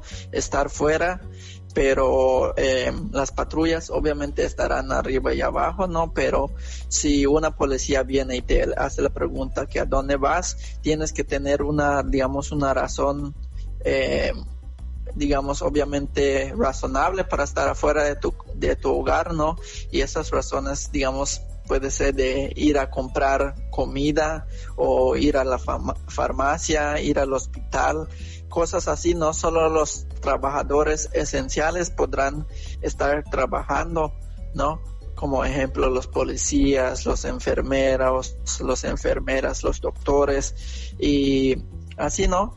Y pues em, ellos em, sacaron una lista más el rato de la noche, van a, em, digamos, publicar en línea esas, esos, esos trabajos esenciales, ¿no? Y pues los unos que obviamente no obedecen a lo que se está implementando ahorita pueden ir a la cárcel o si no también les van a eh, les van a pues cobrar no esos son los digamos los nuevos em, como medidas que ha tomado el gobierno. Y pues em, Obviamente ahorita las fronteras están cerradas, solo se permite los beliceños pero ahora lo que ha hecho el gobierno de diferente es que los beliceños, digamos que estarán entrando ahorita, este miércoles, estarán entrando, digamos, en directo a un em, a una cuarentena em, mandatoria, ¿no? No sé si quieren, tienen que ir a esa cuarentena, ¿no? Y pues dice el gobierno que será bajo su costo de ellos que entrarán a esa cuarentena. Bueno, Alberto, vamos a estar pendientes de la situación también en Belice como parte de Centroamérica, de más medidas que sucedan, más situaciones que sucedan. De momento ustedes tienen un total de dos personas infectadas. Eh, pues deseo suerte para vos y para tu familia. Hay que cuidarse, hay que protegerse y seguir las indicaciones del gobierno, ¿verdad? Sí, sí, muchas gracias y pues ojalá, pues ojalá que allá se mejore y que pues digamos todo pueda salir bien, ¿no? Bueno, muchas gracias Alberto. Cuídate, saludos a tu familia. Igualmente, saludos. Saludos. Ahí tenemos a Alberto directamente desde, desde Belice, conectado con nosotros a esta hora de la tarde a través de Latinoamericano, 5 de la tarde con 24 minutos, 5 24 minutos. Y repetimos la información para todos ustedes, en caso no lo haya podido escuchar, ya se reporta el primer fallecimiento de un ciudadano salvadoreño acá en el país por COVID-19. Lo ha reportado el presidente de la República eh, Nayib Bukele hace unos minutos atrás, así que compartimos directamente esa información. Ya se habla de la primera persona fallecida, ya está actualizada la herramienta COVID-19 de El Salvador donde se registra esta persona fallecida. Esto fue actualizado a las 5 de la tarde con 13 minutos. Hace aproximadamente 8 minutos fue actualizada la herramienta donde ya se reporta el primer fallecido eh, en el país por COVID-19. Y no se sabe, no tenemos detalles de quién es la persona fallecida o cuál de las personas era la fallecida. Eh, se especula precisamente que es directamente eh, el señor de 92 años, pero no tenemos detalle, precisamente al menos las fuentes oficiales, que es el Ministerio de Salud, el ministro de Salud o el presidente de la República, no han confirmado pero se cree que es el señor de 93 años cuyo estado de salud empeoró las últimas horas y falleció esta tarde, pero vamos a esperar el reporte directamente para que nos digan quién es la persona que falleció el día de hoy. No sabemos si es el caso que nos comentaba ayer Centinela, eh, directamente que estaba con él eh, compartiendo cuarto hasta Antier y que se lo llevaron, pero él nos reportaba, Centinela nos reportaba que es una persona eh, de aproximadamente entre 45 y 50 años. y se habla que puede ser la persona de 92 años, el ancianito de 92 años, quien falleció, pero también recordemos que había un, tres personas en estado crítico, cuatro personas en estado crítico y una persona en estado grave, así que no tenemos de momento confirmación de quién es el quién es la persona fallecida directamente por COVID-19 en el país. Por supuesto que vamos a estar pendientes de, la información para entregársela a usted, pero sí, lamentablemente, pues ya el COVID-19 ha cobrado la primera víctima en el, en el país. Descansa en paz la persona que falleció el día de hoy por COVID-19 y pues mucha resignación a su familia, ¿no? Y a cuidarnos todos del virus, eh, hay que manejarlo de la manera prudente, hacer caso, no salir a las calles, estar en casa. Ya sabemos quiénes son las personas de alto riesgo, aunque ahorita todo el mundo le puede dar, pero al final las personas de más riesgo ya sabemos quiénes son. Así que a cuidar a las personas de, alto riesgo eh, con el virus y a tener, ¿cómo se llama?, dieta, ¿no? Y para cuidarnos también, vamos a, ¿cómo se llama?, a enlazarnos con César Martínez hasta California porque tiene comentario de lo que está sucediendo a nivel mundial y a nivel El Salvador, así que vamos a escuchar un poquito de lo del pensamiento de César Martínez desde California a esta hora. Son las 5 de la tarde con 28 minutos, 5.28. Eh, César Martínez hasta California. César, ¿cómo estás? Bienvenido. Hola. Hola, César. ¿Cómo estás, Rodrigo? Buenas tardes. Tranquilo, déjame bajarle el volumen a eso porque si no te oímos. Escucha, y bueno, un abrazo para vos, César, para tu familia. Espero que estén bien. Eh, contanos cómo ves la situación de, de la pandemia del coronavirus y hace unos minutos, no sé si escuchaste, pero se reporta el primer fallecido por COVID-19 acá en el país. Adelante con tu comentario. Sí, ¿me escuché bien? Te escucho bien, te escucho bien. Ok, mira, mi comentario pues te va a parecer polémico, pero ¿qué puedes esperar de una persona de 92 años? ¿Que siga viviendo otros 20? No, ¿verdad? Mira, este virus eh, va a atacar especialmente, como te dije hace unas semanas atrás, a personas de la, de la tercera edad que son personas que ya sus defensas, su, su, su organismo pues ya, ya no está dando más de lo que puede, porque así es la ley del ser humano, ¿me entiendes? O sea, está golpeando más a las personas de la tercera edad y lamentablemente pues esta persona falleció. Eh, este virus adelantó su partida de este mundo pero ya con esto, Rodrigo, déjame decirte que esto va a ser ya un boom para El Salvador, para que la gente esté con más comida. ¿Sí me entiendes? O sea, es manipular la, la, información y la noticia. Y esto pues le va a caer como anillo al dedo al gobierno. ¿Me explico? Sí, sí. Ok. Mira, ah, pues, ¿qué te puedo decir de esto? La verdad que yo, como te dije hace unas semanas atrás, este virus va a atacar a las personas de la tercera edad, porque ya no tienen muchas defensas como las personas jóvenes o que están con su salud buena. Sí, sí, sí les puede atacar, pero no de tan fuerte como las personas de la tercera edad. Mira, Rodrigo, a lo que está pasando ahorita con este virus que han soltado, porque este es una arma, una arma militar biológica que la han hecho agrede, pues la razón es bien simple, quieren, quieren colapsar la economía del mundo. Ya esto es global. Si vos te das cuenta, El Salvador entró en, el Tratado de Libre Comercio ya por la década de los 90 con Cristiani, ¿te acordás? El Partido Arena. Sí. Que ellos, ellos se conectaron al sistema, al sistema mundial del libre comercio, que la sede central, pues, Washington, Estados Unidos. Hace de caso, esta es como una extensión eléctrica, ¿no? Y todos los países se fueron conectando con, con ese argumento falso del, del, libre comercio, ¿verdad? Pum, pum, pum, se fueron conectando todos. Ya con el tiempo, ahora que todos los países dependen de una sola economía del mundo, que es Estados Unidos, fíjate qué curioso. Ahora pues, eh, Estados Unidos está a punto de colapsar económicamente. Eh, es el, sistema financiero del mundo que, lo, que a veces Estados Unidos está al punto del, de, un colapso grande que se viene aquí. Aquí se viene un tsunami, Rodrigo, ¿me entiendes? Aquí va a tirar, aquí van a quebrar empresas millonarias. Ya no se diga aquellos pues que la pican, que tienen su casa, su carro, esos son los que son los primeritos que va a ver la ola pequeña que está viniendo ahorita. Con este, con estos estímulos que va a dar el gobierno, que son 1.200 dólares, uh, te, voy a, te, voy a, poner un ejemplo, Rodrigo. Si vos aquí en Estados Unidos compraste tu casa, un ejemplo, con un valor de 300 mil dólares, ¿ok? Y no te bastó eso, tenés tus dos carros que los estás pagando, una deuda de carros de ponerle 60 mil dólares, ¿ok? Estás pagando aseguranza, estás pagando tarjetas de crédito, porque aquí es todo crédito, Rodrigo. Aquí es todo ficción, aquí te dan todo, pero la deuda la tenés encima, ¿me entiendes?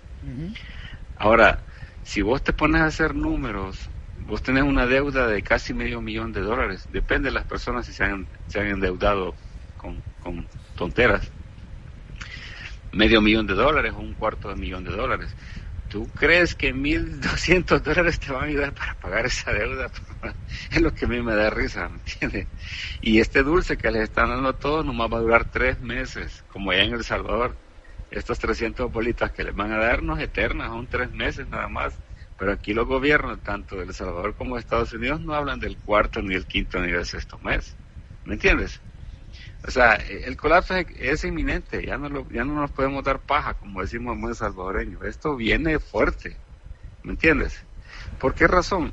Porque estos, estos gobiernos, uh, nos, mira, hay una élite mundial que está, que, que, que está gobernando desde hace siglos, pues que quieren establecer un nuevo orden mundial. ¿Y cómo lo van a hacer? En la economía. Por esa razón nos conectaron con el Tratado de Libre Comercio, para que todos quieran en la trampa. Y ya todos dependen de un solo país, de la economía. Porque todos se basaron al, al maldito dinero, a seguir al dinero.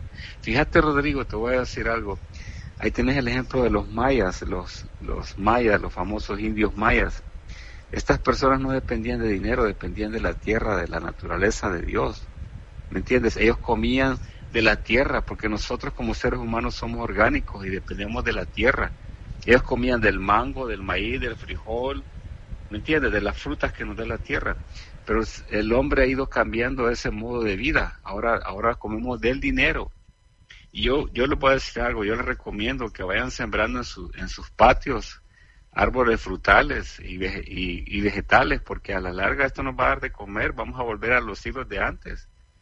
Ya no dependamos del dinero, por eso que estamos así como estamos, porque la soberbia y la, y la, la ambición del hombre se, se, ha puesto más en lo material y se nos ha olvidado de la naturaleza de Dios. ¿Cuál, es, ¿Cuál es la nueva potencia? Eh, ¿Cuál es la nueva potencia que surge? ¿Quién, quién va a tener el poder de todo esto? Eh, Mira, Rodrigo, aquí en Estados Unidos el dólar va a colapsar. Ok, si tú ves la guerra del petróleo, ¿has escuchado eso? que los precios del petróleo están por los suelos. El barril está a 20 pesos, imagínate, a 20 dólares. Y va, y va para abajo. O sea, mira, Estados Unidos, el, el dólar lo mantiene la venta de petróleo, por eso se llaman el petrodólar. Y ellos le quitaron el, el valor del oro en, el año 70, en los años 70 con el presidente Nixon pero ahora con el dólar, ya el, el petróleo casi colapsando, el dólar ya no tiene ningún valor. Ahora, ellos quieren hacer el cambio a una nueva moneda virtual. Y, y, te lo digo desde ya para que te lo vaya grabando. Viene el dólar digital. Va a ser una, una moneda virtual como el Bitcoin. ¿Has oído hablar del Bitcoin? Sí, sí, sí. Ok. Ellos vienen con un nuevo sistema que es el dólar digital, parecido al Bitcoin. Porque todas las transacciones cuando esto colapse, el dinero cash, como lo conoces, el papel, ya no tenga ningún valor, ellos van a hacer el cambio al sistema digital, todas esas transacciones digitales. ¿Me entiendes? Ahorita, mira, con estos estímulos que van a dar, primer lugar, tienes que tener una cuenta en el banco para que ellos te depositen tu dinero en tu cuenta. Si no tienes una cuenta del banco, automáticamente te van a mandar una tarjeta de débito, que ahí va un chip incorporado, ¿ok? Con ese chip tú puedes ir al banco a hacer tus transacciones o ir a la tienda a pagar, qué sé yo, frijoles, arroz, lo que tú quieras agarrar. Pero ese es el, ese es el, ese es el, el punto, que tú te metas al sistema electrónico, independientemente del banco que sea. Porque al fin y al cabo ellos controlan la banca internacional. ¿Me entiendes? Todo esto es un plan, es un plan, Rodrigo, que viene. Y, déjame decirte algo, y con esta pandemia que está a nivel mundial, ellos van a venir con una vacuna. Y si vos no te vacunas, hasta preso te pueden meter. ¿Me entiendes? Pero en esa vacuna se habla de que vienen, vienen microprocesadores. Ah, eh, estaba escuchando a una conferencia de Bill Gates que ellos ya traen la, ellos están en un programa de, vacunar a toda la gente y, y monitorear a aquellas personas que no se, han no se han vacunado.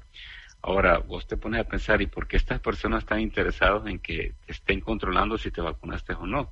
Es por lo mismo, porque ellos te quieren controlar. Fíjate, en España, antier hubo un decreto, no sé si, no, ayer hubo un decreto, el día lunes, hora de España, que ellos te van a estar monitoreando por tu celular, dónde te moviste, con quién estuviste y en qué lugar estuviste. Todo, todo te lo están monitoreando por el celular, por el GPS.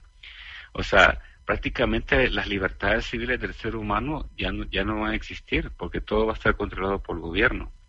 Y aquí en síntesis te digo una cosa, Rodrigo, a nivel mundial viene un sistema bien a lo cubano, porque si tú ves en Cuba, el gobierno es el control de la población, qué vas a comer, cuánto vas a comer y qué no puedes comer. ¿Me entiendes? Y lo que puedes tener y no puedes tener. Esta, este estilo, al estilo cubano, va a ser a escala mundial implementado a toda la gente, pero en un futuro no muy, no muy lejano. Este, lo que estamos viendo ahorita es el principio del fin del sistema que hemos vivido por décadas. Ahora ellos, ellos ya traen un plan de establecer un nuevo orden financiero mundial. Y el que no me crea, pues que no me crea, pero las... esa es, como se llama tu teoría, pero la pregunta es, no, y te la hago nuevamente, ¿qué país va a reinar? O sea, ¿quién, ¿cuál es el país que está creando todo eso? Porque todos los países están menos afectados, por ejemplo, con esta pandemia. Eh, mira, es, es un grupo. Tenemos a Rusia, China, Europa y Estados Unidos, y Japón. Puede ser Japón o puede ser... Eh, eh, otro país emergente como la India, ¿me entiendes? Pero al final pues van a, va a ser un solo gobierno global, porque como te digo, todo empezó desde libre, desde libre comercio con todas las naciones, todos se fueron interconectando a una sola, a una sola intención, el comercio. ¿Y El Salvador? ¿El Salvador cómo lo ves tú en todo este rollo? Sí, no, El Salvador está perdido, papá. Está El Salvador, mira, este Bukele, el presidente que tienen ahorita, es más de lo mismo, porque si vos te fijas, él desde que entró, él, él es un presidente que está con el, con el estado de mercado, él no va con el estado de, nación. Me explico, él siempre va al mercado, a invertir, a prestar, a invertir y a prestar. Esa es su ideología, es la agenda que él está siguiendo. ¿Ok? Y déjame decirte un dato importante, todo lo que está, está haciendo Bukele, aunque tú no lo creas, eh, Rodrigo, todo lo que él está haciendo viene por órdenes de la embajada americana. ¿Entiendes? A él lo están asesorando desde ahí. ¿Por qué razón? Porque los americanos ya saben lo que viene. ¿Me entiendes? O sea, desde el momento que están regalando dinero así, es porque saben lo que viene. Fíjate, el, hasta el mismo presidente dijo que no saben del apocalipsis que se viene. ¿Sí oíste eso? Sí. Ok, solo ahí, solo ponete a pensar esas palabras. ¿Por qué razón? Porque a él ya le dijeron algo, a él, a él ya le informaron de lo que está por venir. Esto que estamos viendo es el principio. Y fíjate, en El Salvador es un ejemplo a nivel mundial de la represión, porque en El Salvador ahorita hay una represión. Vos no puedes ir a la, a la tienda porque los soldados te paran. Hey, ¿a dónde vas? ¿Qué vas a ir a hacer? ¿Qué es eso? O sea, están violando tus derechos civiles. Tú no tienes por qué darle explicación a nadie. Tú eres un ciudadano de tu país y libre de, transitar donde tú quieras. Pero ahora la excusa y el, argumento es la pandemia, el, virus. ¿Me explico? Y así es como los controlan. Y así esto, como te digo, Rodrigo, Y te lo recomiendo a ti y a tu familia, protéjanse, cuídense, porque esto es apenas el principio, lo que está, lo que está por venir. Y lastimosamente aquellos que todavía sueñan con que el trono va a sacar del lodo, no creo, porque Trump es, es más de lo mismo. Él es, acuérdate que Estados Unidos es una, una nación de, es un corp, una corporación, pues de corporaciones. Eh, aquí no es una nación, este es un país de corporaciones millonarias. Y este señor es un CEO, como le llama en inglés, o un manager, para que lo veas así, de una empresa gigante. Él va a estar aquí un tiempo, él sigue una agenda que le dan y punto. Todo lo que tú ves en la televisión y escuchas es puro show. ¿Me entiendes? Bueno, César, gracias ahí por tus comentarios, tus puntos de vista interesantes, no interesantes, aunque muchos no lo crean.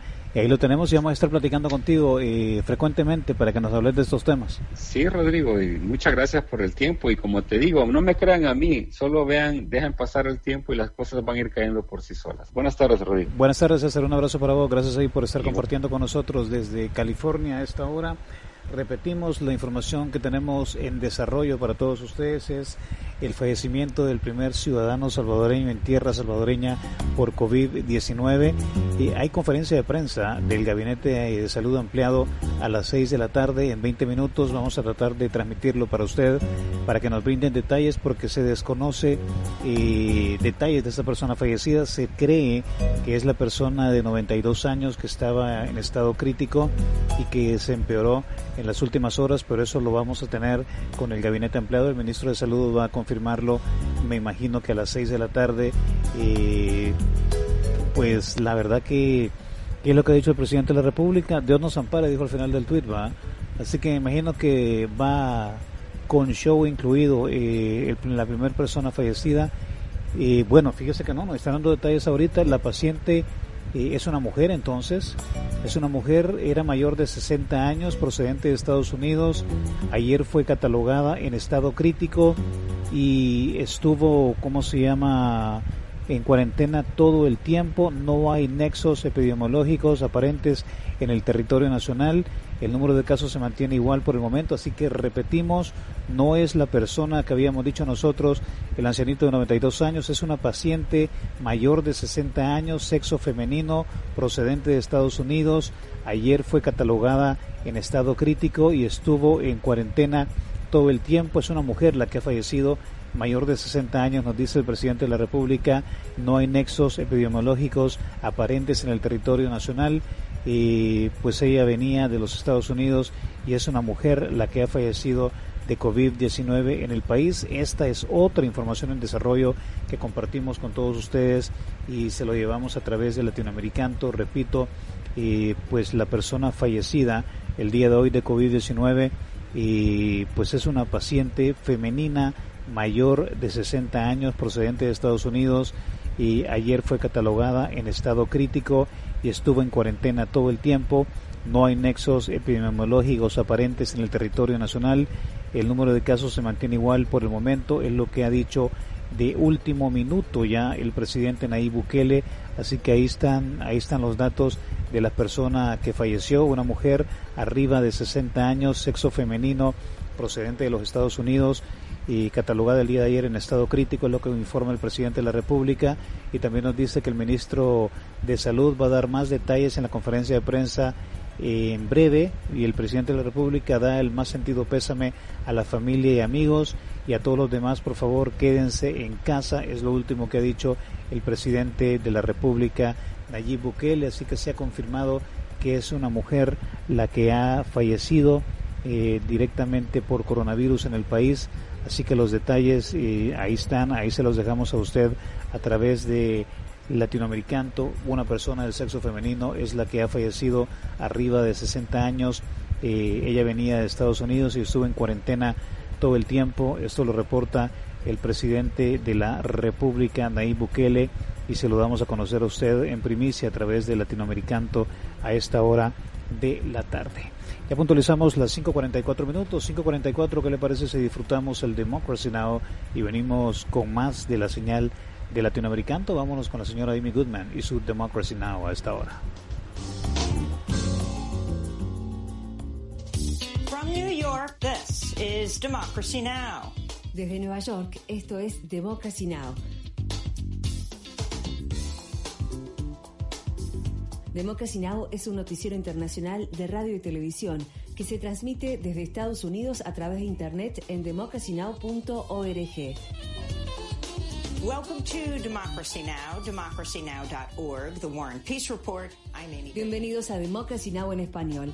democracynow.org barra es el informativo de Guerra y Paz con Amy Goodman.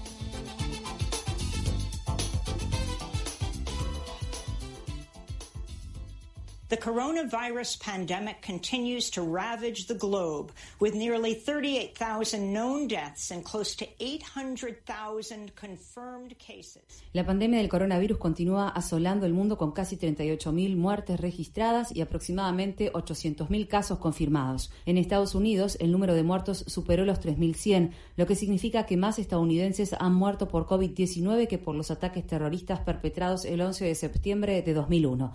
Casi 520 de esas muertes fueron reportadas el lunes, el número más alto registrado en un solo día hasta el momento. Tres cuartas partes de los residentes de Estados Unidos se encuentran ahora bajo órdenes de confinamiento. Los habitantes de al menos 31 estados, el Distrito de Columbia y Puerto Rico han recibido órdenes de las autoridades de quedarse en casa, excepto para procurar provisiones o si proporcionan servicios esenciales. No obstante, algunos gobiernos estatales se han resistido a implementar dichas medidas, entre ellos el de Missouri, donde el gobernador Mike Parsons se ha negado a aceptar las peticiones de toda la comunidad médica estatal de que se emita una orden de quedarse en casa, aun cuando los casos de coronavirus en el estado recientemente superaron los mil. Maryland, Virginia y Washington, D.C. promulgaron sus propias órdenes de confinamiento el lunes, bajo las cuales los residentes de la capital del país y del estado de Maryland están sujetos a la aplicación de fuertes multas e incluso a penas de prisión por violar las estrictas medidas. El doctor Anthony Fauci, el principal experto en enfermedades infecciosas de Estados Unidos y miembro del equipo de trabajo sobre coronavirus establecido por el presidente Donald Trump, dijo el lunes que es probable que haya otro brote de coronavirus en otoño, pero que el país estaría mejor equipado para controlarlo. On Monday, President Trump boasted 1 million people in the United States have been tested for coronavirus. El lunes, el presidente Donald Trump se jactó de que un millón de personas en Estados Unidos han sido sometidas a pruebas de diagnóstico de coronavirus, semanas después de que prometiera alcanzar esa cifra en cuestión de días. En una conferencia telefónica que mantuvo con varios gobernadores, Trump sugirió que ya no existe una carencia de pruebas de diagnóstico, a pesar de los repetidos pedidos por una mayor cantidad de pruebas en todo el país. El gobernador de Montana, Steve Bull, anunció que su estado está a un día de quedarse sin pruebas de detección de COVID-19. Otros gobernadores, entre ellos J.B. Pritzker del estado de Illinois y Gretchen Whitmer de Michigan, han denunciado públicamente el manejo de la crisis por parte del gobierno federal y la grave escasez de equipos médicos y suministros de protección personal. Trump también se jactó de la capacidad del gobierno para producir respiradores y sostuvo que Estados Unidos podría enviar un excedente a otros países que los necesiten. Durante una entrevista emitida el lunes en el programa Fox and Friends, Trump celebró el hecho de que en el paquete de estímulo, con un valor de 2,2 billones de dólares para mitigar los efectos de la crisis ocasionada por el coronavirus, no se incluyeron disposiciones presentadas por los demócratas en versiones anteriores del proyecto de ley que habrían ampliado el acceso al voto. Si observamos el antes y el después, las cosas que se incluían allí eran una locura. Ellos tenían cosas, reformas en las maneras de votar, con las que si hubiéramos estado de acuerdo, nunca tendríamos de nuevo a un republicano electo en este país. In New Jersey, a nursing home is on lockdown after a COVID-19 outbreak killed at least eight people.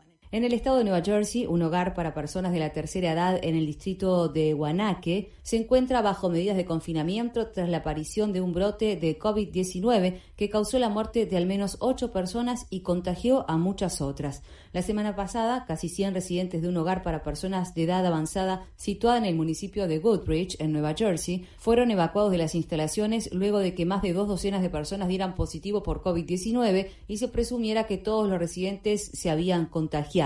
Una alta concentración de casos de coronavirus se han presentado en hogares para adultos mayores alrededor de Estados Unidos, incluyendo en los estados de Maryland, Tennessee, Virginia y Virginia Occidental. As cases surge in the state of New York, the epicenter of the outbreak in the United States. En la ciudad de Nueva York, pasajeros de transporte público están denunciando el peligroso abarrotamiento en trenes del metro y autobuses debido a que la Autoridad Metropolitana de Transporte ha reducido la frecuencia del servicio en respuesta a una disminución en la cantidad de pasajeros ocasionada por el brote de coronavirus. La Autoridad Metropolitana de Transporte anunció durante la semana pasada que siete empleados fallecieron debido a complicaciones tras contraer COVID-19.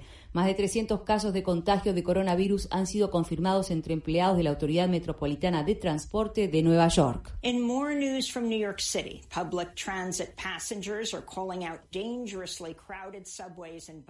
Al tiempo que aumentan los casos de COVID-19 en el estado de Nueva York, el epicentro del brote en Estados Unidos, algunos miembros del personal de enfermería afirman que han sido presionados a volver a trabajar a pesar de tener síntomas de la enfermedad. Mientras tanto, la congresista de Nueva York, Nidia Velázquez, anunció el lunes que fue diagnosticada con una posible infección por coronavirus.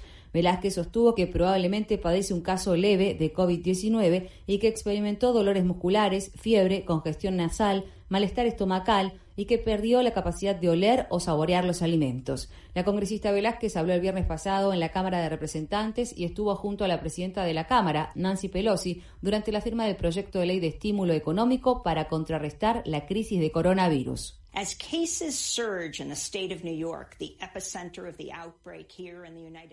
Defensores de los derechos laborales están condenando a Amazon por despedir a uno de sus trabajadores que organizó el lunes un cese de actividades en sus instalaciones de Staten Island.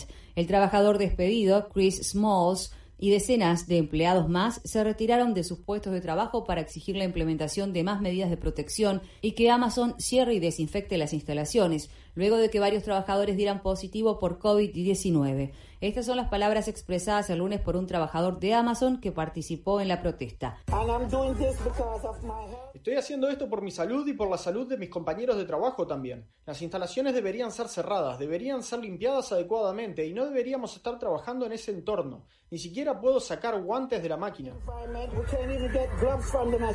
Grocery store delivery app Instacart also staged a protest. Trabajadores de la aplicación móvil de reparto de entrega de comestibles a domicilio Instacart también organizaron una protesta el lunes para exigir mejores protecciones para los trabajadores y el pago de indemnización por trabajo riesgoso. In other New York City news, beloved transgender advocate Lorena Borjas has died after contracting COVID-19 at the age of 59.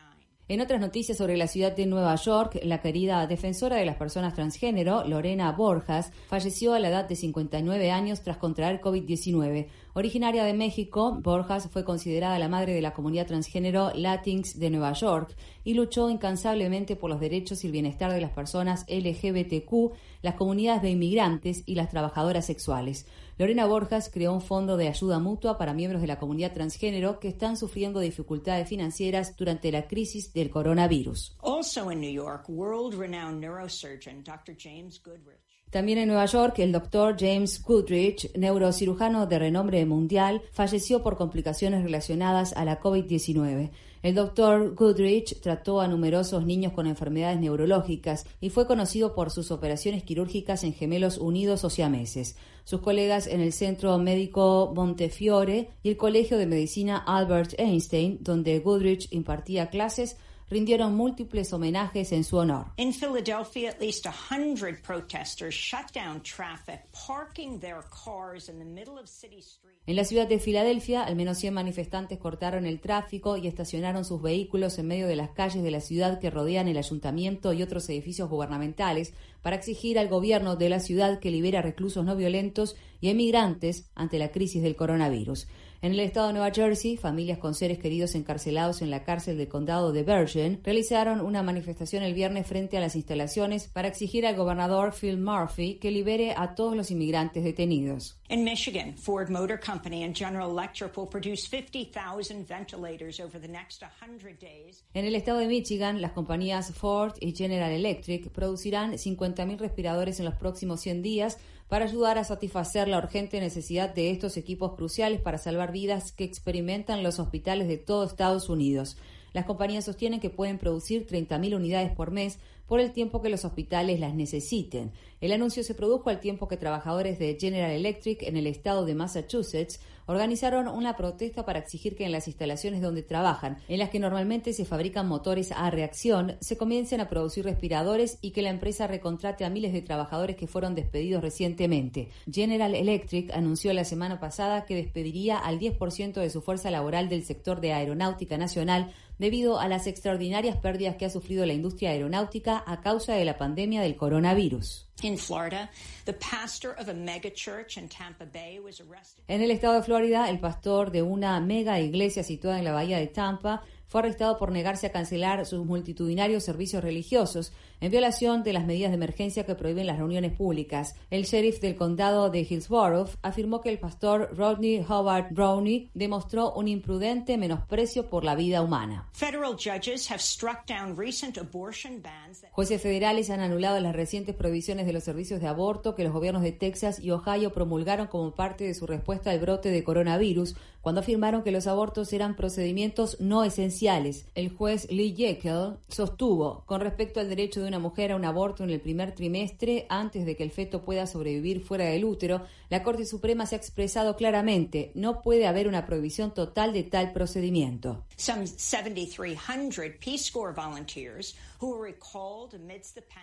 Los 7.300 voluntarios del Cuerpo de Paz que fueron despedidos sin aviso previo en medio de la pandemia enfrentan ahora grandes desafíos, entre ellos el desempleo y la pérdida de un estipendio regular, así como prestaciones de vivienda y atención médica a medida que se reajustan a la vida en Estados Unidos.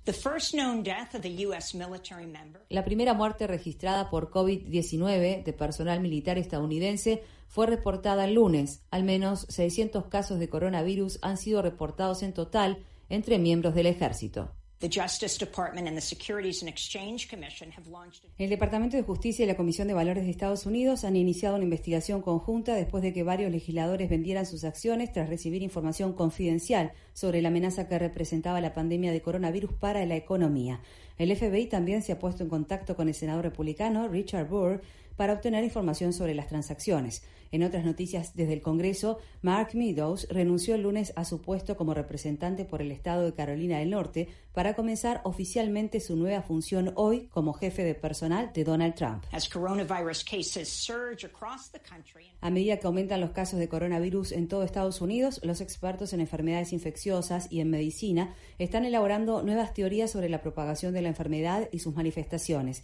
En el estado de Washington, una reunión de coristas que no tenían síntomas realizada a principios de este mes resultó en decenas de casos de COVID-19, incluyendo dos muertes. Los científicos dicen que es probable que el virus se haya transmitido por aire, refutando los estudios anteriores, que sostienen que el contagio por medio de partículas mínimas de aire, llamadas aerosoles, es altamente improbable. Mientras tanto, los cardiólogos advierten que algunos pacientes con COVID-19 tienen peores síntomas cardíacos que respiratorios y en algunos casos muestran los mismos síntomas que los de un ataque cardíaco. Spain reported over 800 new deaths Monday as authorities called for a period of nationwide hibernation. España informó más de 800 nuevas muertes por coronavirus el lunes, mientras las autoridades pidieron hacer un periodo de hibernación a nivel nacional. España ha superado ahora a China en cantidad de casos, llegando a casi 88.000. Esta cifra incluye a más de 12.000 trabajadores de la salud. El director de Servicios Médicos de Emergencia también ha dado positivo por COVID-19. El activista antifascista y expreso político José María Galante, conocido como el Chato Galante, ha muerto a causa del coronavirus. El Chato Galante luchó contra la dictadura de Francisco Franco y perteneció a la Liga Comunista Revolucionaria. Fue arrestado y torturado varias veces durante el régimen franquista. Galante apareció en el aclamado documental de 2018, El silencio de otros. En Hungary, critics warn authoritarian anti-immigrant Prime Minister En Hungría, los críticos advierten que el primer ministro autoritario y anti-inmigrantes, Viktor Orbán, está aprovechando la crisis para aprobar una extensa legislación que le permita consolidar aún más su poder, autorizándolo a gobernar por decreto y dándole autoridad para anular la legislación vigente, impedir las elecciones y detener y encarcelar a los periodistas que critiquen a su gobierno nacionalista y su respuesta a la pandemia. Has topped 11,000 with confirmed cases nearing 102,000. En Italia el número de muertos ha superado los 11.000, mientras los casos confirmados de coronavirus se acerca a los 102.000. No obstante, las autoridades italianas también han informado que el país registró el recuento de casos diarios más bajo en dos semanas, lo que aumenta las esperanzas de que el país esté aplanando lentamente la curva de contagio. En Alemania, 17 personas han muerto en un hogar para personas de edad avanzada en la ciudad de Golfsburg. La mayoría de los 145 casos de coronavirus confirmados en la ciudad provienen de residentes de edad avanzada que viven en esa residencia. En Francia, las autoridades sanitarias informaron de un nuevo récord diario el lunes, con más de 400 muertes por coronavirus, lo que eleva el total de muertes a más de 3.000. In Israel, Prime Minister Benjamin Netanyahu is entering into quarantine. En Israel, el primer ministro Benjamin Netanyahu entró en aislamiento voluntario después de que uno de sus asesores diera positivo en la prueba de diagnóstico de COVID-19. Se espera que Netanyahu acuerde formar un gobierno de emergencia nacional con su rival Benny Gantz en medio de la crisis por el coronavirus, en un golpe a muchos que esperaban ver a Netanyahu perder su puesto en el poder después de no haber ganado las recientes elecciones. In Afghanistan, authorities began releasing hundreds of prisoners. En Afganistán, las autoridades comenzaron a liberar a cientos de reclusos como parte de una medida para limitar los brotes de coronavirus. Hasta 10.000 reclusos de edad avanzada podrían ser liberados. Afganistán ha informado más de 170 casos y cuatro muertes. En otras noticias sobre Afganistán, al menos 28 soldados afganos murieron en ataques perpetrados por los talibanes en todo el país en los últimos días, lo que ha pospuesto la liberación de unos 100 prisioneros talibanes. In Nicaragua, fears are mounting that a devastating outbreak could overwhelm the health system. En Nicaragua aumentan los temores de que un brote devastador de coronavirus pueda desbordar el sistema de salud, ya que el gobierno del presidente Daniel Ortega ha sido negligente en la aplicación de medidas de mitigación adecuadas, fomentando la realización de mítines políticos y de otro tipo de reuniones. Hasta ahora solo se ha informado sobre cuatro casos en este país. En El Salvador, miles de personas se congregaron el lunes frente a un edificio del gobierno en la capital, San Salvador, para exigir la entrega de los cheques de 300 dólares que el presidente Nayib Bukele prometió entregar a aproximadamente un millón y medio de hogares cuyos integrantes trabajan como vendedores ambulantes y en otros empleos de la economía informal. El Salvador ha estado bajo medidas de confinamiento a nivel nacional durante casi dos semanas. En México, el gobierno declaró una emergencia sanitaria el lunes y emitió reglas más estrictas con el fin de contener la propagación de COVID-19 después de que los casos en todo el país superaran los mil y el número de muertos se acercara a las 30 personas. El presidente mexicano, Andrés Manuel López Obrador, ha sido objeto de críticas por quitarle importancia a las directrices de distanciamiento social y por asistir a mítines y otros eventos públicos multitudinarios. In India, footage has surfaced of health workers En India han surgido imágenes de trabajadores de la salud lanzando una solución desinfectante con una manguera contra trabajadores migrantes que intentaban volver a sus casas después de las medidas de confinamiento nacional anunciadas la semana pasada. Muchos trabajadores migrantes han narrado tener un angustiante viaje para volver a casa en cumplimiento de las medidas de confinamiento. Se ha denunciado la muerte de varias personas en el camino.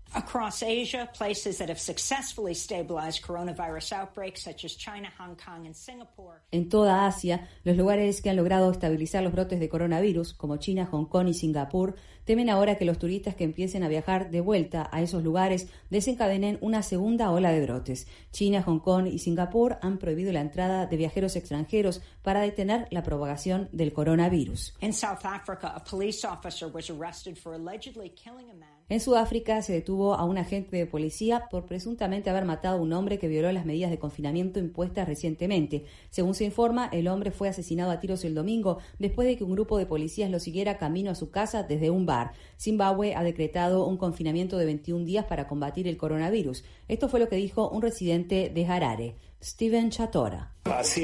Nuestro problema es que a la gente no se le dio suficiente tiempo como para prepararse. Porque la mayoría de estas personas viven de lo que ganan cada día, así que cuando se anunció, la mayoría de la gente no tenía suficiente dinero. Por eso, durante este tiempo, la gente no tendrá alimentos para comer y tenemos mucho miedo porque no sabemos cómo vamos a sobrevivir cuando hayan pasado los 21 días.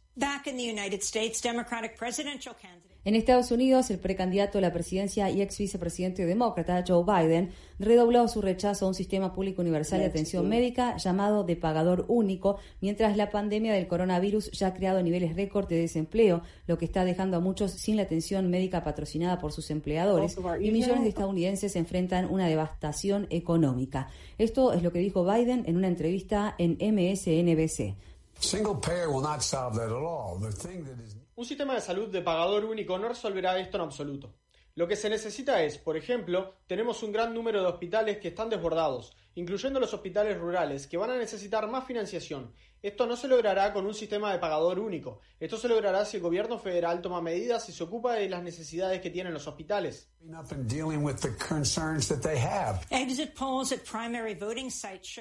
Las encuestas a boca de urna realizadas en los centros de votación de las primarias muestran que los demócratas están en gran parte a favor de un sistema de pagador único, como Medicare para todos, incluso en los estados conservadores.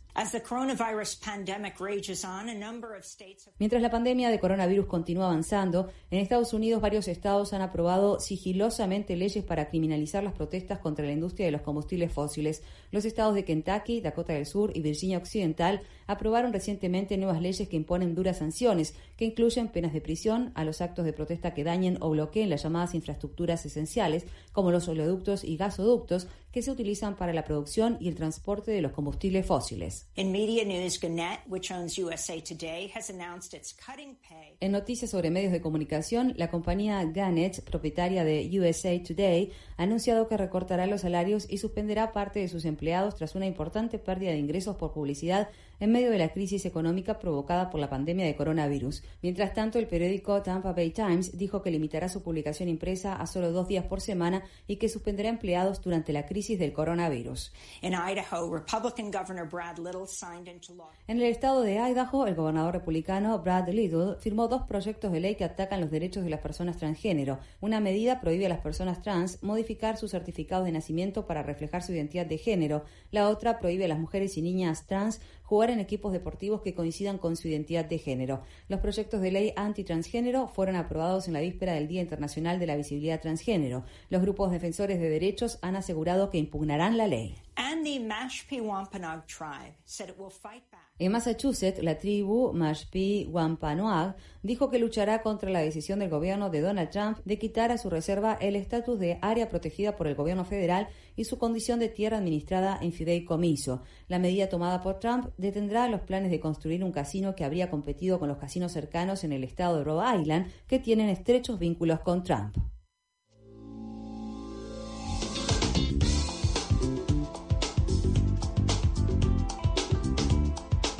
Infórmate bien. Visita nuestra página web democracynow.org barra es. Síguenos por las redes sociales de Facebook, Twitter, YouTube y SoundCloud por Democracy Now!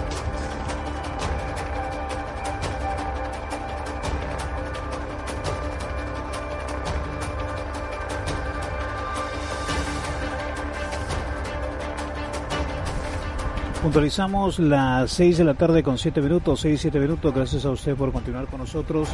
Pues vamos a quedarnos pendientes de la conferencia de prensa que va a dar el, eh, el ministro de Salud y el gabinete ampliado para compartir con todos ustedes directamente eh, esta conferencia de prensa sobre el fallecimiento de la primera persona, la primera víctima del coronavirus eh, en el país, así que vamos a estar pendientes y para garantizar la transmisión nos vamos a quedar con la conexión de Mega Noticias 19 a esta hora, así que nos quedamos con la transmisión de las noticias porque acá se va a interrumpir la programación en el momento de la conferencia de prensa, así que estamos pendientes y nos quedamos con las noticias a esta hora.